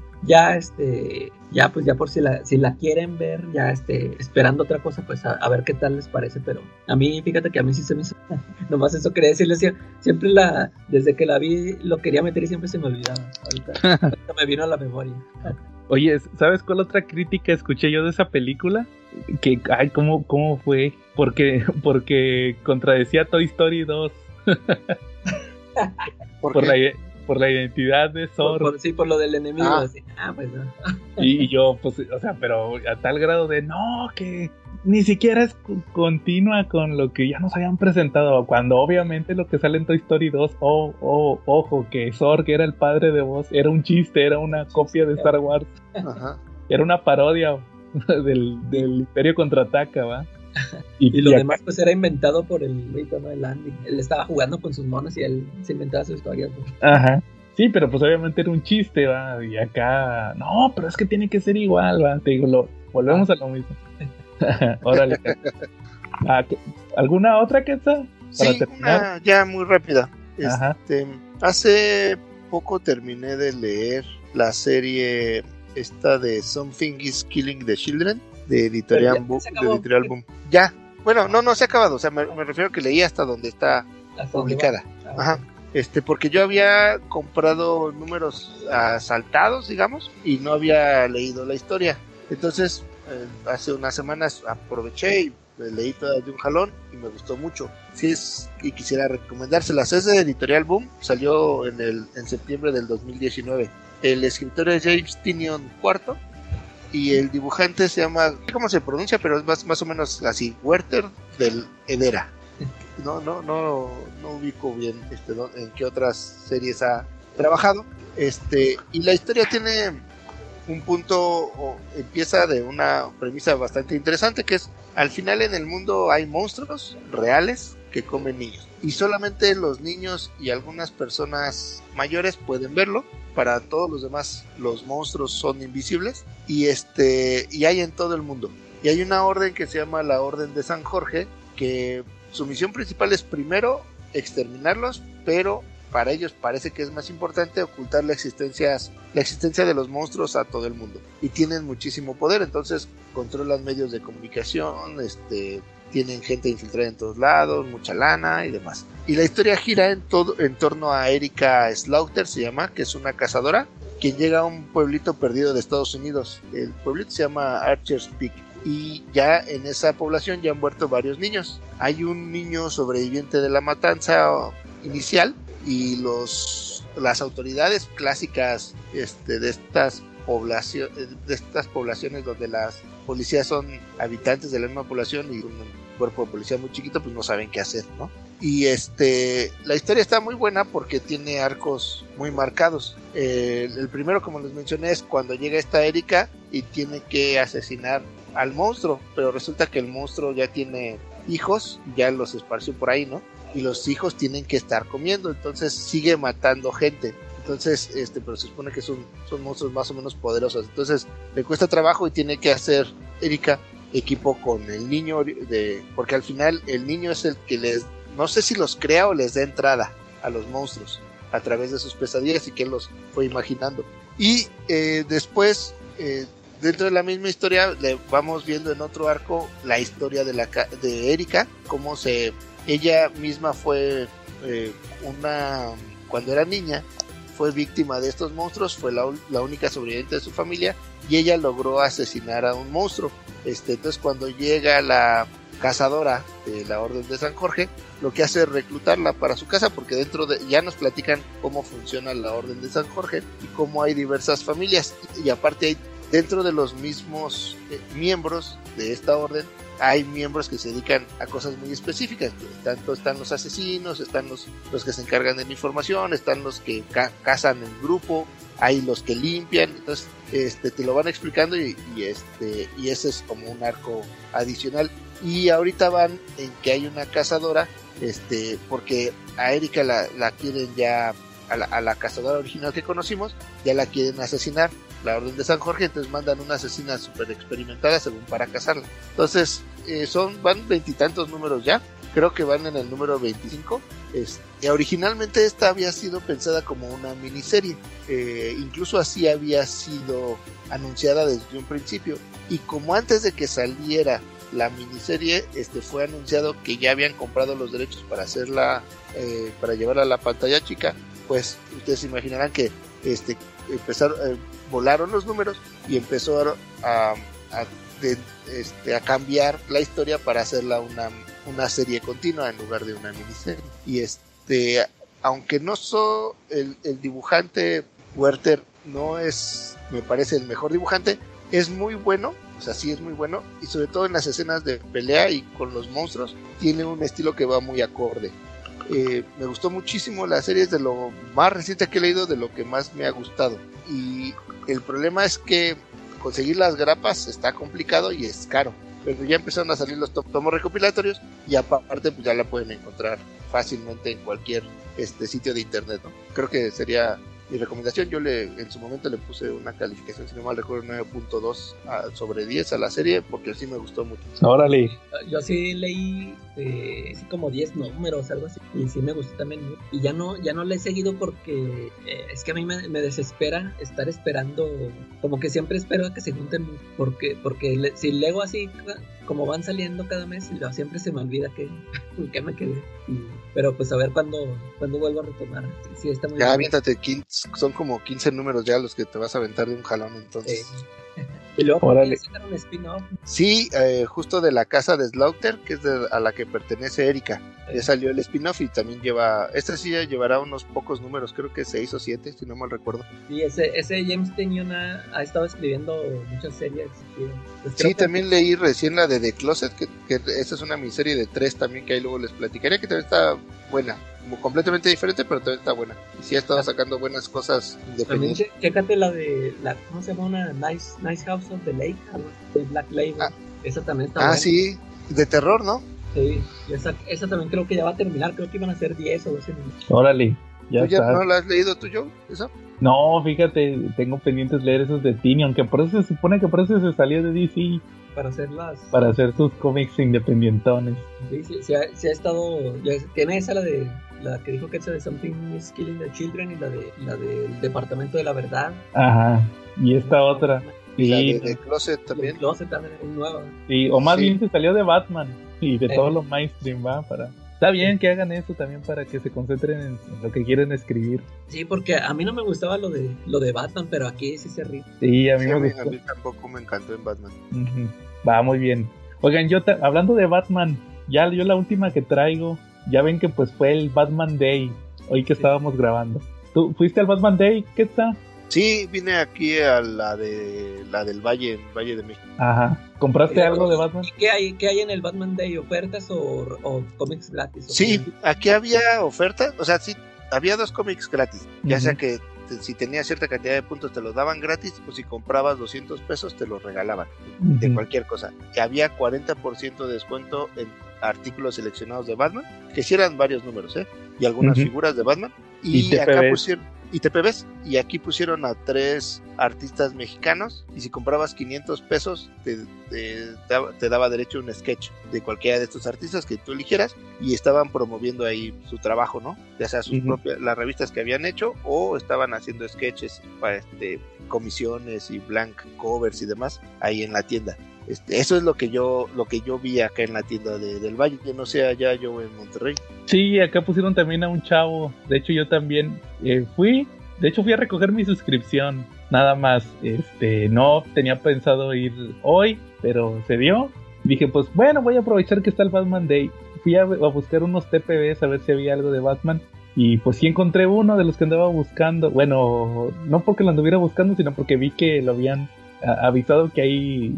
Ya ves que de repente suben en Twitter de Fantástico y le recomendamos esta historia, ¿va? Y así pasó, ¿va? Que en la de Me- en Monterrey recomendaron un- una historia de Batman que ya la había escuchado.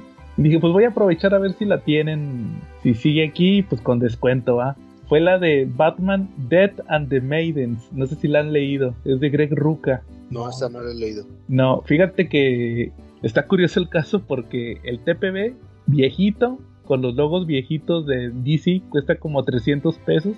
Y el nuevo, con los logotipos nuevos de DC, cuesta 400. ¿Y trae lo mismo o trae más? Creo que sí trae lo mismo. Nomás es la actualización de los logotipos. Ah, qué payasada. Entonces- Y porque lo- ya lo subieron de precio. Sí, que le ponen New Edition y todo eso. Pues dije, pues voy a comprar el, el TPB viejito a ver qué tal está. Fíjate, como les digo, es de Greg Ruca y lo dibuja Klaus Jansson. Entonces, pues ya ves que el dibujo es parecido al de Miller. Entonces dije, pues voy a comprarlo, a ver qué tal está. Me llevé una sorpresa cuando vi que la historia es la de Nisa, la hija de Ra's al Ghul. A a ese personaje yo lo conocí por las series de, de Arrow. Ahí salió ella. Como no podían usar a Talia en aquel entonces, ni nada de Batman, se les ocurrió meter a la otra hija de Ra's al Ghul, que es Nisa. Aquí es, su primera aparición en los cómics. La, la historia está interesante, fíjate, se trata de que eh, Ra's al Ghul ya, ya está en las últimas, ocupa un pozo Lázaro y le pide ayuda a, a, Nisa. Ahí, ahí de, de primero no nos dicen quién es, o sea, nomás dicen que conoce Ra's al Ghul, que es inmortal de cierta manera, como él, eh, pero no te dicen que es su hija.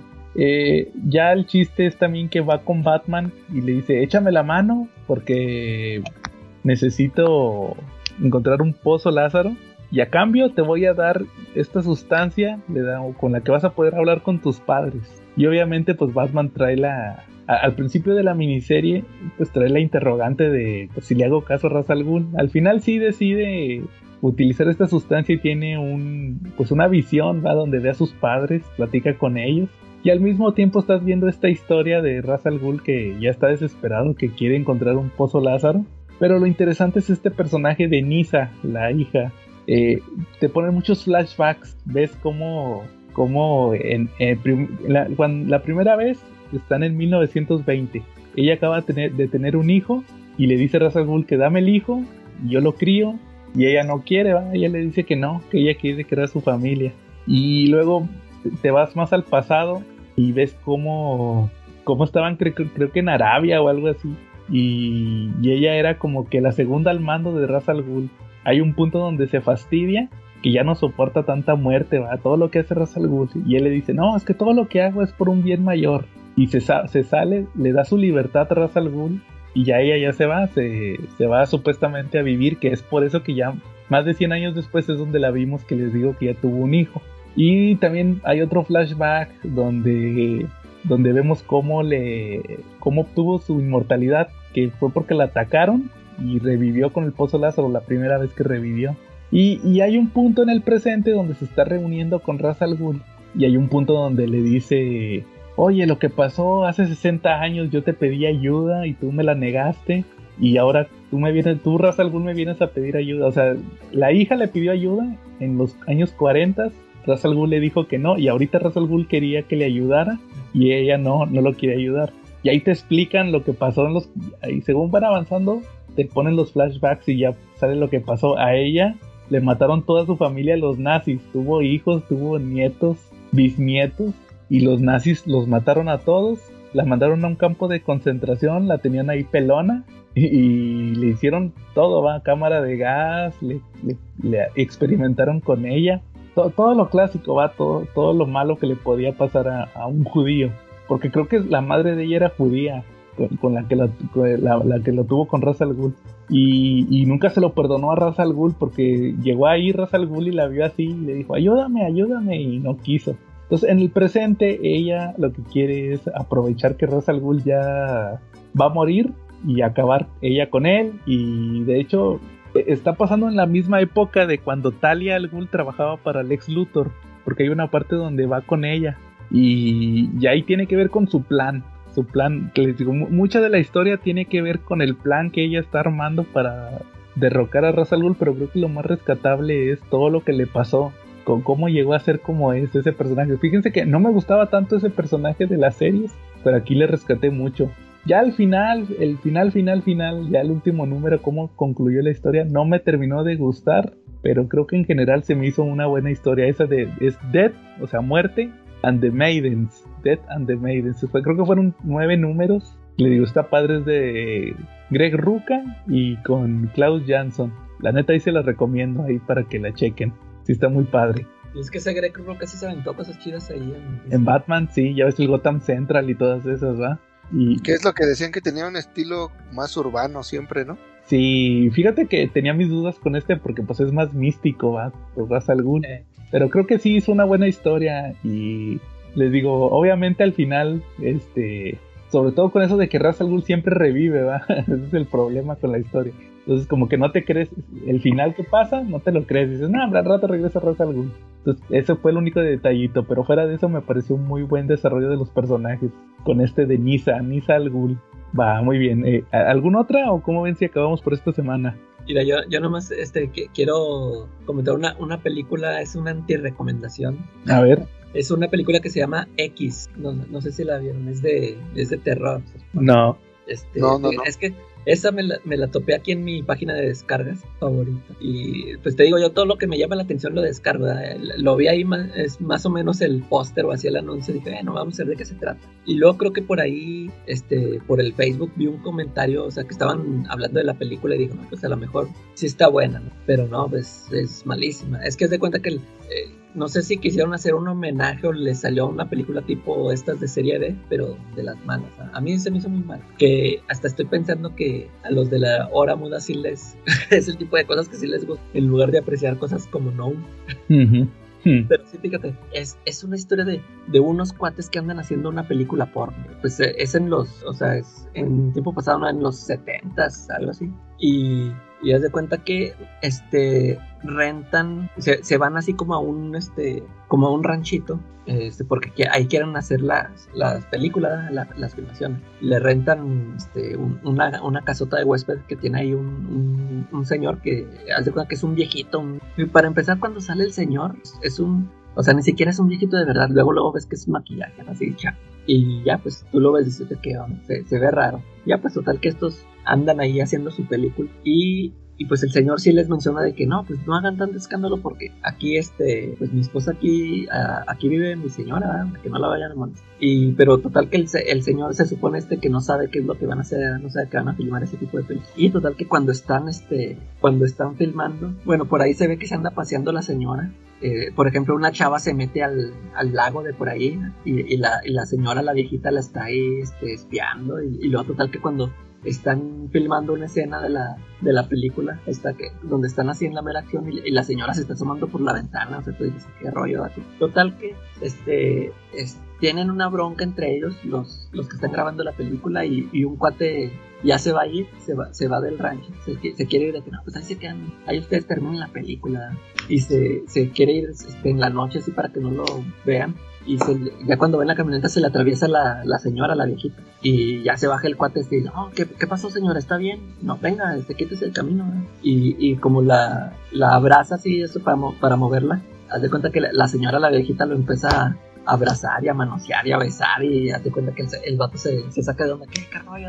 Y total que le dice, no, vétese de aquí. Y se enoja la, la señora, la viejita, y lo empieza a apuñalar. Y total que lo mata. Total que es- esa resulta ser la asesina. Haz de cuenta que empieza, empieza a matar a todos. O sea, una, una viejita. este, los, o sea, tiene fuerzas para, para matar a personas jóvenes. No sé, es, lo que se me hizo así bien chafa. Es lo que te digo, o sea, yo hubiera, no sé, pues hubiera esperado otra cosa, pero pues esa señora, o sea, era, era una señora así, una viejita normal. Y empieza, y ella resulta ser la asesina y total que sí mata a todos y como siempre al final, este, pues una, siempre hay una sobreviviente que es la que se echa al, al, al- tanto al señor y a la señora. Y eh, al, al final ahí dan tipo una revelación que, que estuvieron ahí martillando entre toda la película, pero o sea, no, no impacta. A mí se, se me hizo muy mala, es una antirecomendación, evítenla si, o si quieren echarle el ojo, pero, ah, porque este, se pueden echar un taco de ojo por, por lo que les digo, ¿no? Que pues, están filmando una película porno y hay, este, hay. Pero en sí la, la trama no, no, no ofrece así mucho. Sí, sí se me hizo así muy, muy malita. No sé si, te digo, no sé si, si querían hacer un homenaje a esas películas tipo clase B, pero este, sí les quedó así mal. A mí, a mí no me gusta. Habrá que verla. Va muy bien. Bueno, entonces ahí quedó. Pues igual, como les decía, la próxima semana, pues vamos a tener ahora sí nuestro episodio de aniversario de Batman Year One. A ver si ahora sí se digna llegar Charlie, ¿va? A ver si ya lo, lo sueltan del otro. Sí, ahorita, no, ahorita anda en su fiesta de cumpleaños diagonal. Andaba trabajando. Saludos a Charlie. Aquí le cuidamos el changarro. ¿Qué tal? Tus, tus redes para los que te quieran seguir en tu página de memes. Sí, aquí en esta página de memes, no, ya en serio, este, vemos, se llama Cómics, Libros, Cosas, Geeks y más, así me pueden encontrar en Facebook y si de repente encuentran buenas reseñas, compartimos algo de información, noticias y sí, sí, muchos, muchos memes, ahí los esperamos. Ya está, muy bien. Y pues si no hay nada más, aquí estuvimos. ¿Qué les dije yo por chat? La calacata. Entonces voy, entonces voy a hacer Gibran Jamaica, ah, no, ah,